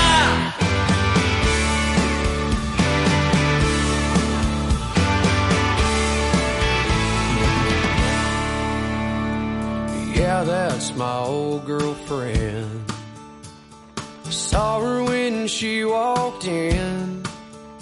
Her hair's a little longer, but she's still looking stronger than sin.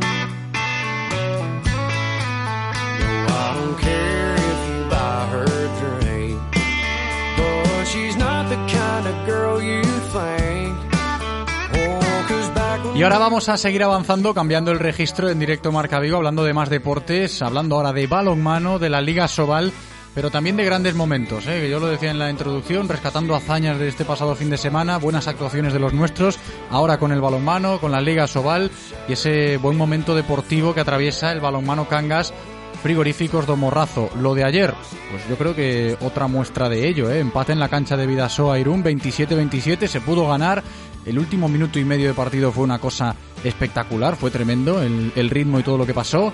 Y claro, que lo celebraron los chicos de Nacho Moyano. Estamos con el presidente del balonmano Cangas Frigoríficos do Morrazo, Alberto González. Alberto, ¿qué tal? Hola, buenas tardes, José. Muy buenas, bienvenido. Empezamos por lo estrictamente deportivo, este último partido y sobre todo cómo ha vuelto el equipo después del parón navideño y el parón también por lo del Mundial, etcétera. Sí, el equipo mm, volvió bastante bien, es decir, en la línea, en la misma línea que acabó la, la, la primera vuelta. Yo creo que al final los últimos partidos después del, del partido del Sinfín hubo el, un día clave que fue el partido de Guadalajara y el partido, el equipo empezó a, a coger una buena línea que es la que está mostrando ahora al inicio de esta, de esta segunda vuelta. Sí, y ayer se vieron caras de alegría después del empate. A ver, sí que es cierto, yo decía, se pudo haber ganado, pero se da por bueno el empate ante Vidasoa Irún por cómo está el equipo. Y digo lo de las caras de alegría porque me consta que no era fácil mantener esa buena dinámica y lo ha dicho Nacho Moyano en muchas ocasiones, eh, Alberto, después del largo parón por la Navidad, por el Mundial, volver de esa manera y con la misma dinámica y las mismas sensaciones, fácil no era y, está siendo así. No, no, no, no era fácil. eh, Es más, nosotros no esperábamos eh, que el equipo volviese en esta, con esta fuerza, porque teníamos miedo de, bueno, esperábamos, no, no sería la palabra. Espera, teníamos miedo que pasara lo que pasó cuando fue el parón por el tema del COVID, pero bueno, el equipo entrenó muy bien, a pesar de que nos toca una etapa de, de transición en cuanto a la pista de balonmano del, Gatañal y, que el equipo está entrenando en, en, en pistas que nos van dejando pero sí, volvió muy bien. El equipo ayer, sí, bueno, lo- si ayer me llamas a las dos y media estaría diciéndote, ¿qué tal estás contento? Te diría, inclu- incluso igual te, te diría que no, pero bueno, visto fríamente el resultado de ayer fue espectacular. Claro, no, es que ahora en frío puede interpretarse de otra manera, ¿no? A las dos y media ya después de, de muchas Sí. horas o 24 horas después de- del partido, pues, pues igual se interpreta de esta, de esta manera como estamos en cuanto a los comentando. equipos grandes, eh, esas oportunidades eh, no hay que fallarlas. Claro. Es Pero tienes bueno. una ocasión para ganarles y se diera el tal, pero bueno, Lo del último minuto del partido de ayer fue increíble, que yo decía antes de saludarte, Alberto. Fue para fue de locos eh, para los que estuviesen mal del corazón igual eh, era, era mejor que dijera que apagar la televisión o el el, el aparato que Sí, sí, sí, no, es lo bonito, es lo bonito del, del balonmano y que lo está viviendo ahora mismo el Cangas. Luego te comento aspectos eh, relacionados con el devenir del club, lo decías, lo de las instalaciones, Gatañal, que si jugamos en Bueu, luego profundizamos un poco, eh, también aspectos relacionados con el devenir de la competición, pero por concretar lo del equipo y de lo estrictamente deportivo, Alberto, hablando de los objetivos y de estar ahora quizás un poquito más tranquilos con eso de poder asegurar la permanencia lo antes posible. Sí que es cierto que todavía hay que seguir peleándolo y queda mucha temporada, pero mm, da otra imagen, ¿no? Otra sensación, eh, quizás más hacia la tranquilidad. La tranquilidad es imposible en, este club. La tranquilidad en el Canga siempre es eh, el último partido disputando, pero sí, el equipo da buenas sensaciones, y pero bueno, eh, tenemos que tener los pies en el suelo. A día de hoy no hemos conseguido nada y nos quedan unos un, un mes de febrero muy muy muy duro y puede ser muy importante para venir del, del equipo. Hay que aprovechar esta inercia que venimos comentando, Sí, que, sí, sí. que ha vuelto del parón muy bien, el balonmano Cangas frigoríficos do Morrazo, con buenos resultados y buenas sensaciones, que a fin de cuentas es lo que importa para llegar a esos buenos resultados que citábamos. Ahora bien, lo que decías antes, Alberto, que la gente también tiene que ubicarse un poco de cómo están las cosas por el Cangas, lejos de los resultados y de lo deportivo. Lo de Gatañal, el pabellón, las mudanzas que estamos ahora mismo con ellas, conviviendo con esto, fácil no está siendo. Bueno, hay que acomodarse a las circunstancias. Es decir, el- la pista necesitaba un cambio y eh, no pudo ser en verano. Se planificó por los técnicos y por el- los encargados de la obra realizarlas en, el- en este parón, pero dadas las circunstancias del tiempo y lo que, lo que pasa en muchas obras que la- lo, lo que lo previsto no fue lo, lo que lo que lo que estamos viendo. Pero bueno estamos esperando que rematen cuanto antes y y poder seguir la dinámica. Claro, porque se han truncado mucho los planes con esto de las obras en el Gatañal. Hombre eh, tocar los planes no la necesidad de que el, el, el club buscase primero un sitio para entrenar durante la, la llamada pretemporada invernal y, y, bueno gracias a la diputación al concello de Hueu y sobre todo al balonmano al, Hueu Atlético que se ha brindado espectacularmente. Incluso los partidos nos vienen a echar una mano. El otro día el partido contra el Valladolid pues la directiva nos echaba una mano en cuanto a la, la intendencia de, de esto del COVID que hay que hacer controles de temperatura limpieza de manos y todo eso pues nos echa una mano pero bueno hay que moverse buscarse no, no quedar quietos y, y las circunstancias son las que son pues intentar buscar soluciones Sí, no queda otra, no queda otra. Te iba a preguntar, Alberto, por ubicarnos un poco a nivel de plazos, pero creo que estará compleja la cosa, ¿no? Oye, ¿cuándo volveremos al Gatañal? Yo espero que en este partido del sábado jugaremos en Bueu, el miércoles que viene eh, creo que también, pero esperamos ya el último partido de, esta, de este mes, el día del Villa de Aranda, que es el último fin de semana de, de, de febrero, creo que sí, eso nos aseguran desde la, la Concejalía de Deportes, que está involucrada en el, muy a fondo en el tema. Correcto, pues lo apuntamos aquí también para tenerlo en cuenta. Y antes de despedirnos, también quería tocar yo otro tema contigo como presidente del Balonmano Cangas Frigoríficos de Morrazo y alguna que otra entrevista que has concedido días atrás eh, en algún que otro medio de comunicación también, o en varios, eh, creo recordar, hablando de la situación de, de la Liga Sobal ahora mismo y de los clubes y lógicamente que, que al Cangas también le está afectando. Sobre todo si hablamos de lo económico, Alberto. Sí, sí, bueno, es un, mal generalizado. Supongo que la mayoría de los deportes tienen problemas económicos, es decir, el balonmano no es ajeno al, a, a la tragedia económica mundial, porque la, capacidad económica de los clubes ha, se ha menguado un- una cantidad importante, es decir, eh, eh, ingresos como taquillas y, y cuotas de socios, pues no llegamos ni al 20%. Pues, ya en taquillas eh, ya te puedes imaginar. Claro. Nosotros metíamos 1.500, 2.000 personas por partido y como mucho este año eh, pudimos meter un par de ellos 300, antes eran 60 o 70 y a día de hoy ninguno. Con lo cual la capacidad económica y los gastos seguimos teniendo los mismos. Los jugadores la plantilla están confeccionadas, los, los acuerdos y los compromisos eh, económicos con ellos tenemos que cumplirlos y con todos los, eh, empleados del club eh, y los ingresos son, por eso la Soval en todos los clubes tiene problemas económicos. De ahí se, se presentó una solicitud al, al CSD para que intentasen una ayuda económica en forma de rescate. Pero Sí, está presentada formalmente, ¿no? Me consta. Sí, sí, sí, todo se, se tramita a través de la, de la asociación. Nos solicitaron una serie de documentación pasada y ya se la remitimos a la mayor.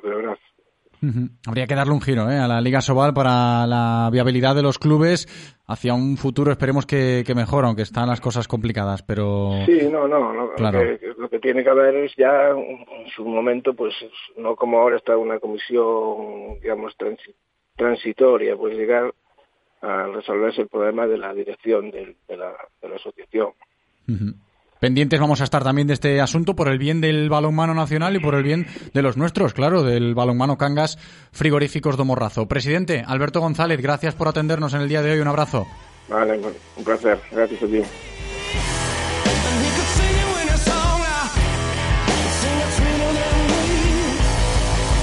Blind your eyes, steal your tongue. Take it when you're old, but, but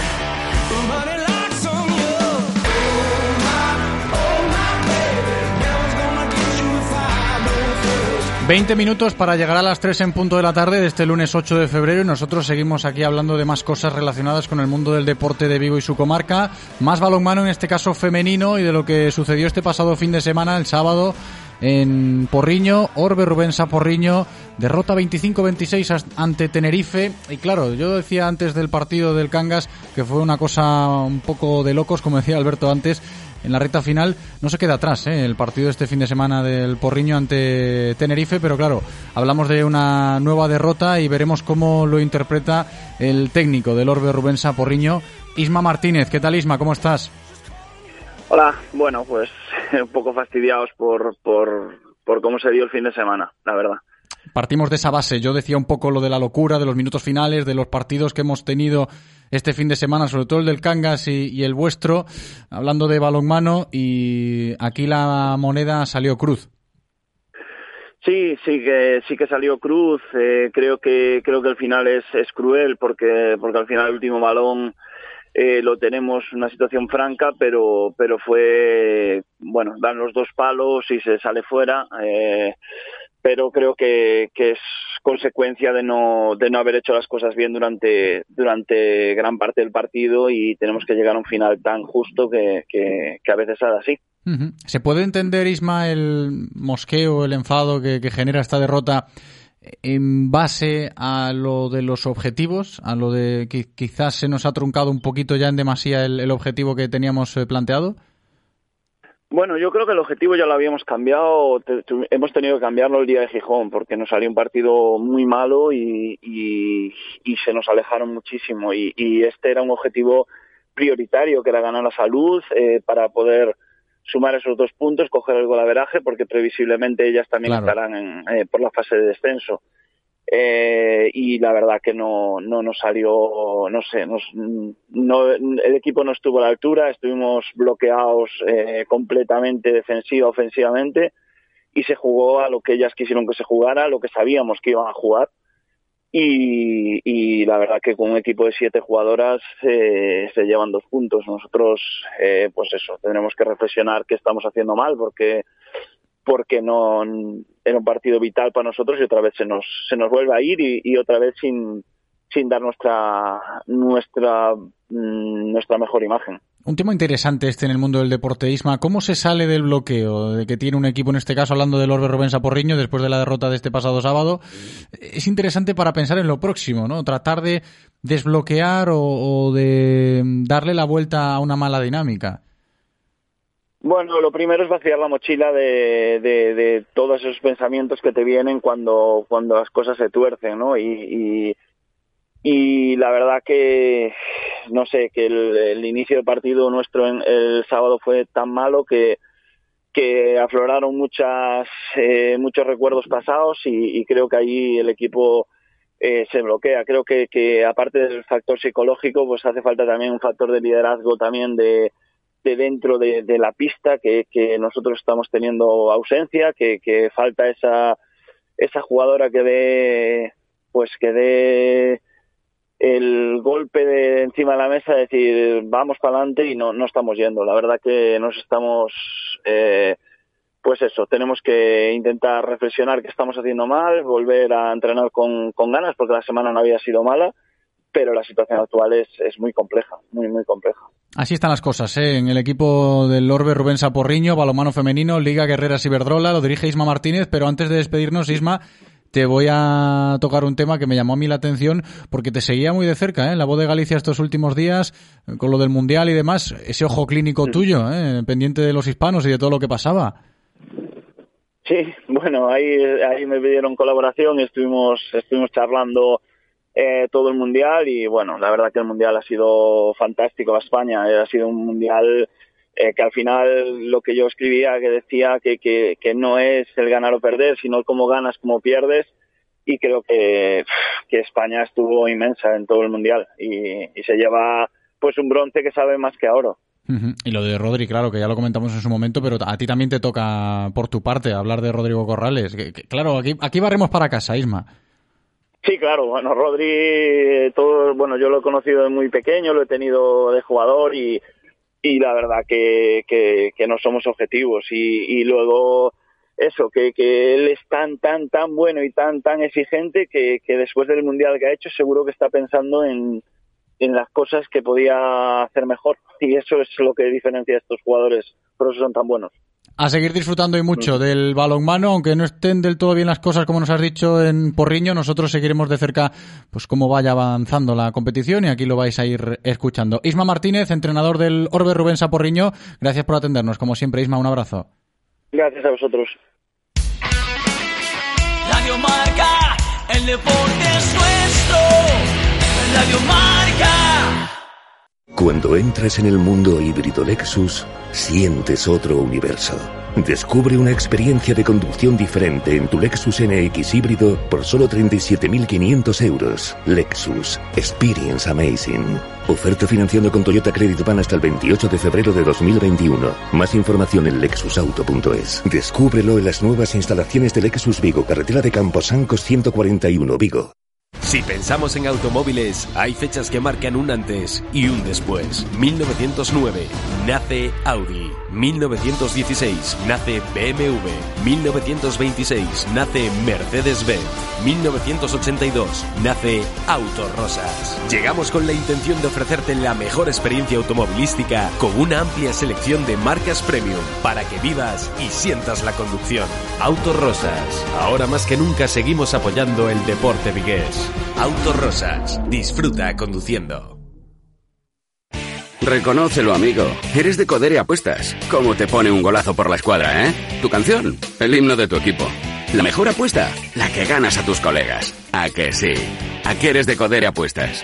Ven a nuestros locales y vive todos los partidos, todos los deportes y todas las apuestas en Codere Apuestas. ¿Quién se apunta? Juega con responsabilidad, mayores de 18 años. Ven a nuestro espacio de apuestas Codere en Bingo Royal del Grupo Comar en Avenida García Barbón 3436. En Rodosa seguimos aquí para ti, cumpliendo todos los protocolos COVID y medidas de seguridad. Te atendemos de 9 a 6 de la tarde en ventas y de 8 de la mañana a 8 de la tarde en taller de manera ininterrumpida. Además, los sábados también te atendemos de 9 a 1 y media de la tarde. Visítanos en Vigo, Nigrán, Cangas, Ponteareas y Ourense y recuerda que en Rodosa seguimos y seguiremos trabajando para ti.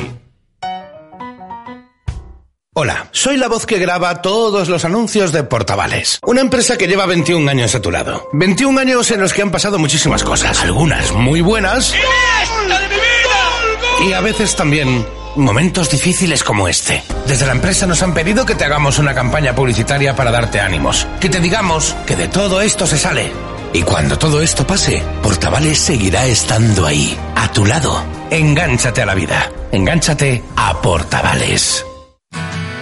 Disfruta de todos los contenidos de Radio Marca Vigo a través de nuestra app Radio Marca Vigo para iOS y Android, en nuestra página web www.radiomarcavigo.com y ahora también desde nuestro podcast en Spotify. Escucha donde y cuando quieras Radio Marca Vigo, la radio del deporte vigués, 98.3 FM.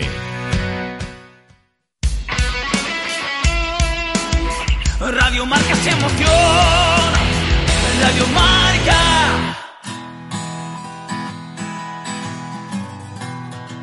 Directo Marca Vigo.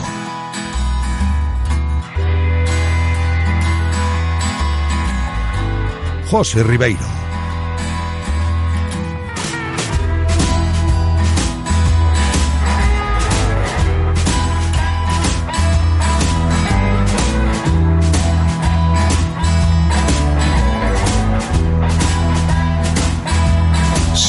Sweethearted woman, I'll give you everything I can.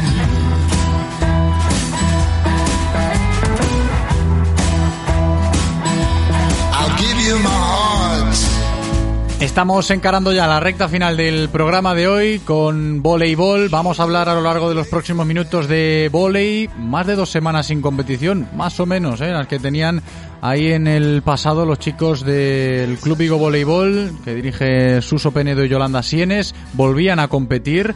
Lo hicieron este pasado sábado en Colla ante el Saire Canario y contamos eh, el partido por derrota. Hay que hacer el análisis, la valoración de lo que ha sido el regreso a la competición del Vigo Voleibol y las consecuencias si las hay y cómo se nos queda también el panorama. Lo hacemos con su presidente, con Guillermo Touza. ¿Qué tal, Guillermo? ¿Cómo estás? Hola José, buenas tardes. Muy buenas, bienvenido. Yo claro, empiezo por lo que ha sido este, este parón que habéis tenido que lidiar.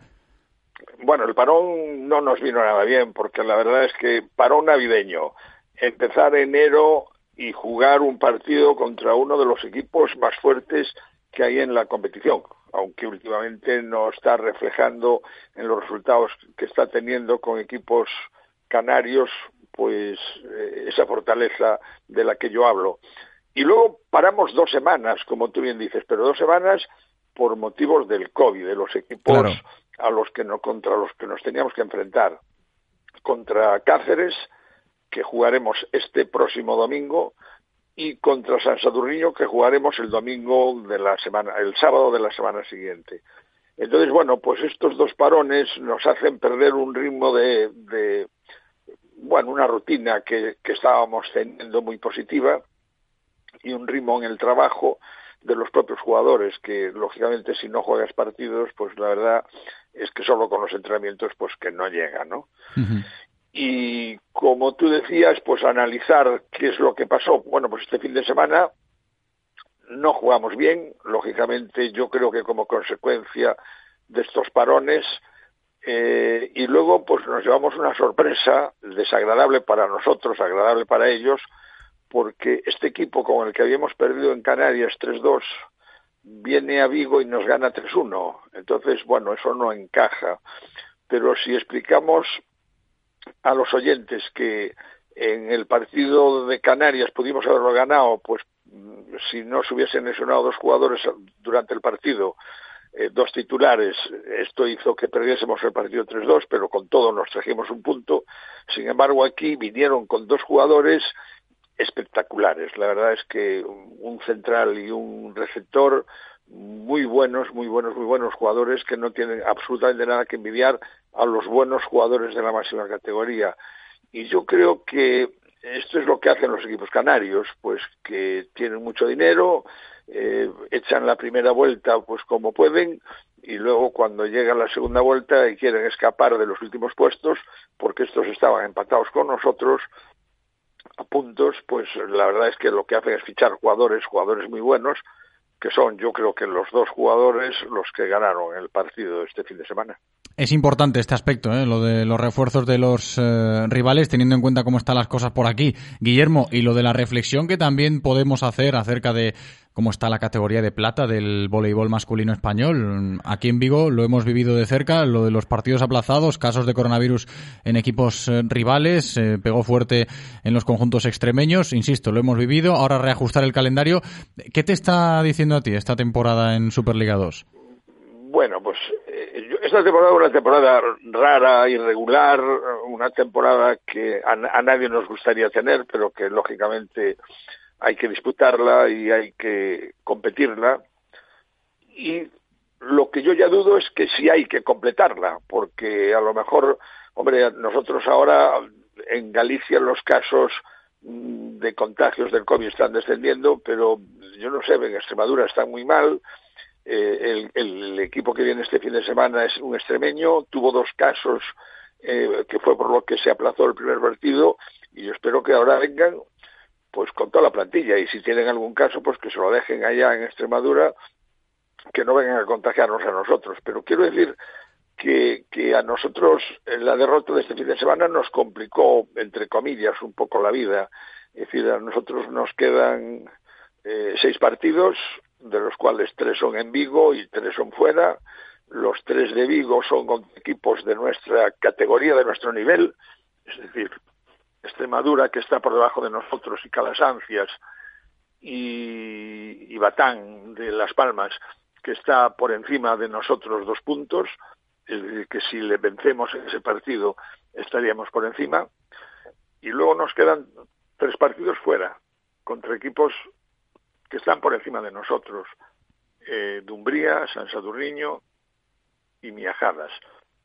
Miajadas es el último y yo quiero pensar que cuando vayamos a Miajadas iremos lo suficientemente relajados como para no tener que obligarnos a hacer algún punto o ganar o hacer algún set contra un equipo que es, está muy fuerte, que tiene al 50% de jugadores de Vigo, que sabemos el potencial que tiene y sabemos la cantidad de dinero que está invirtiendo en es decir, todos los equipos de nuestra categoría, yo creo que salvo sacar las ansias de La Coruña, todos están metiendo, y nosotros, todos están metiendo muchísimo dinero en, en esta competición, por eso esta categoría de plata está tan fuerte. Pues sí, la verdad que sí, y vamos a seguir pendientes, como no puede ser de otra manera, de cómo va avanzando esa Superliga 2, como buenamente se puede, pendientes de el Club Vigo Voleibol, de los nuestros. Presidente Guillermo Touza, gracias como siempre, un abrazo. Gracias a vosotros, otro para vosotros. Hasta luego.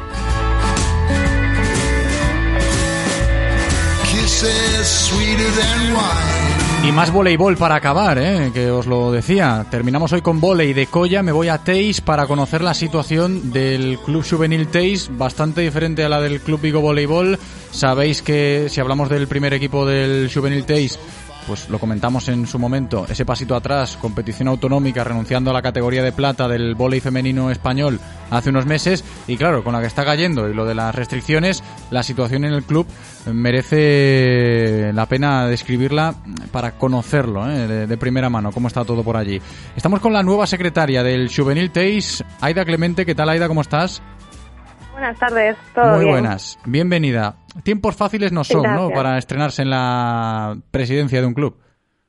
Sí, la verdad es que nos tocó, nos tocó lidiar con un año un poco complicado, un poco diferente para todos, pero bueno, en cierto modo también se puede, también se puede aprovechar esta situación porque bueno, eh, como estamos, tenemos todo un poco en, en stand-by, pues también nos permite a nosotras eh, pues armarnos más para, es como un año un poco de transición ya para el año que viene, esperemos que la situación lo permita, pues empezar ya, ya desde cero con una temporada dentro de la normalidad y, y bueno, y poder, poder aprender esta temporada sobre todo. Claro, claro. Yo se lo decía eh, Aida a Shiana cuando Sí. se produjo el relevo en la presidencia del Juvenil Teis, aquí hablando en, en directo Marca Vigo, marchó Ruth Blanco y entró la nueva junta directiva con Shiana Silva de presidenta. Tú también como nueva secretaria y un poco era eso, ¿no? Aprovechar la situación, que la gente también lo tenga en cuenta del Juvenil Teis sacando el lado positivo de este, de este asunto, ¿no? Para esa reestructuración que dices. Sí, sí, sí, efectivamente. Intentamos, intentamos ser positivas porque, bueno, eh, al final, eh, en, en, digamos, lo que es el juego, en lo deportivo, pues actualmente estamos totalmente paradas. Como, como decías al principio, eh, nuestro primer equipo está en, en competición autonómica, con lo cual, con las restricciones que, que sacó la Junta el, pasado 19 de enero, pues hemos decidido cancelar entrenamientos y, evidentemente, las competiciones también se han cancelado. Con lo cual, bueno, fue, fue un parón inesperado, la verdad, porque llevamos desde el principio de temporada compitiendo, evidentemente con todas las medidas de seguridad, e incluso con, con mascarilla, pero bueno, pues evidentemente, como todos sabemos, la, la situación epidemiológica ha empeorado considerablemente. Entonces, bueno, se ha tomado esta medida. Después del parón de Navidad hemos vuelto un par de semanas, que siempre cuesta después de Navidad volver a engancharse a engancharse a la liga y bueno, pues ahora ya eh, nos han nos han parado definitivamente. Esperemos que no sea que no sea definitivo y que podamos acabar la temporada porque la verdad es que el primer equipo estaba lo estaba haciendo muy bien estamos ahí peleando por el por el primer puesto en la liga entonces esperamos uh -huh. que, que, podamos retomarla Ojalá que así sea, ¿eh? Nosotros desde aquí pendientes, por supuesto, Aida, y el, el tema de la viabilidad del Juvenil Teis, que conste en acta también, ¿no? Que vuestro trabajo ahí va a estar a pesar de todas las dificultades. Sí, sí, por supuesto. Eh, nosotras seguimos trabajando, como te decía, es un año de, de, transición en el que estamos aprendiendo un montón y también nos está permitiendo que sea un poco más calmado en, en este sentido. Bueno, mm, o tampoco, porque al final también todas estas restricciones tienen mucho trabajo detrás y todas las decisiones y medidas que se toman pues tienen mucho mucho trabajo detrás. Entonces, bueno, en este sentido es complicado, pero a nivel deportivo sí que nos está permitiendo pues tomarlo tomarlo un poco con calma para, para el año que viene ya empezar con fuerza y, y esperemos que desde cero en una normalidad. Pues esa es la actitud, ¿eh? así nos gusta. Secretaria sí. del Juvenil Teis, Aida Clemente, gracias por atendernos. Hasta la próxima, Muchas Aida, un gracias. abrazo. Gracias, un abrazo.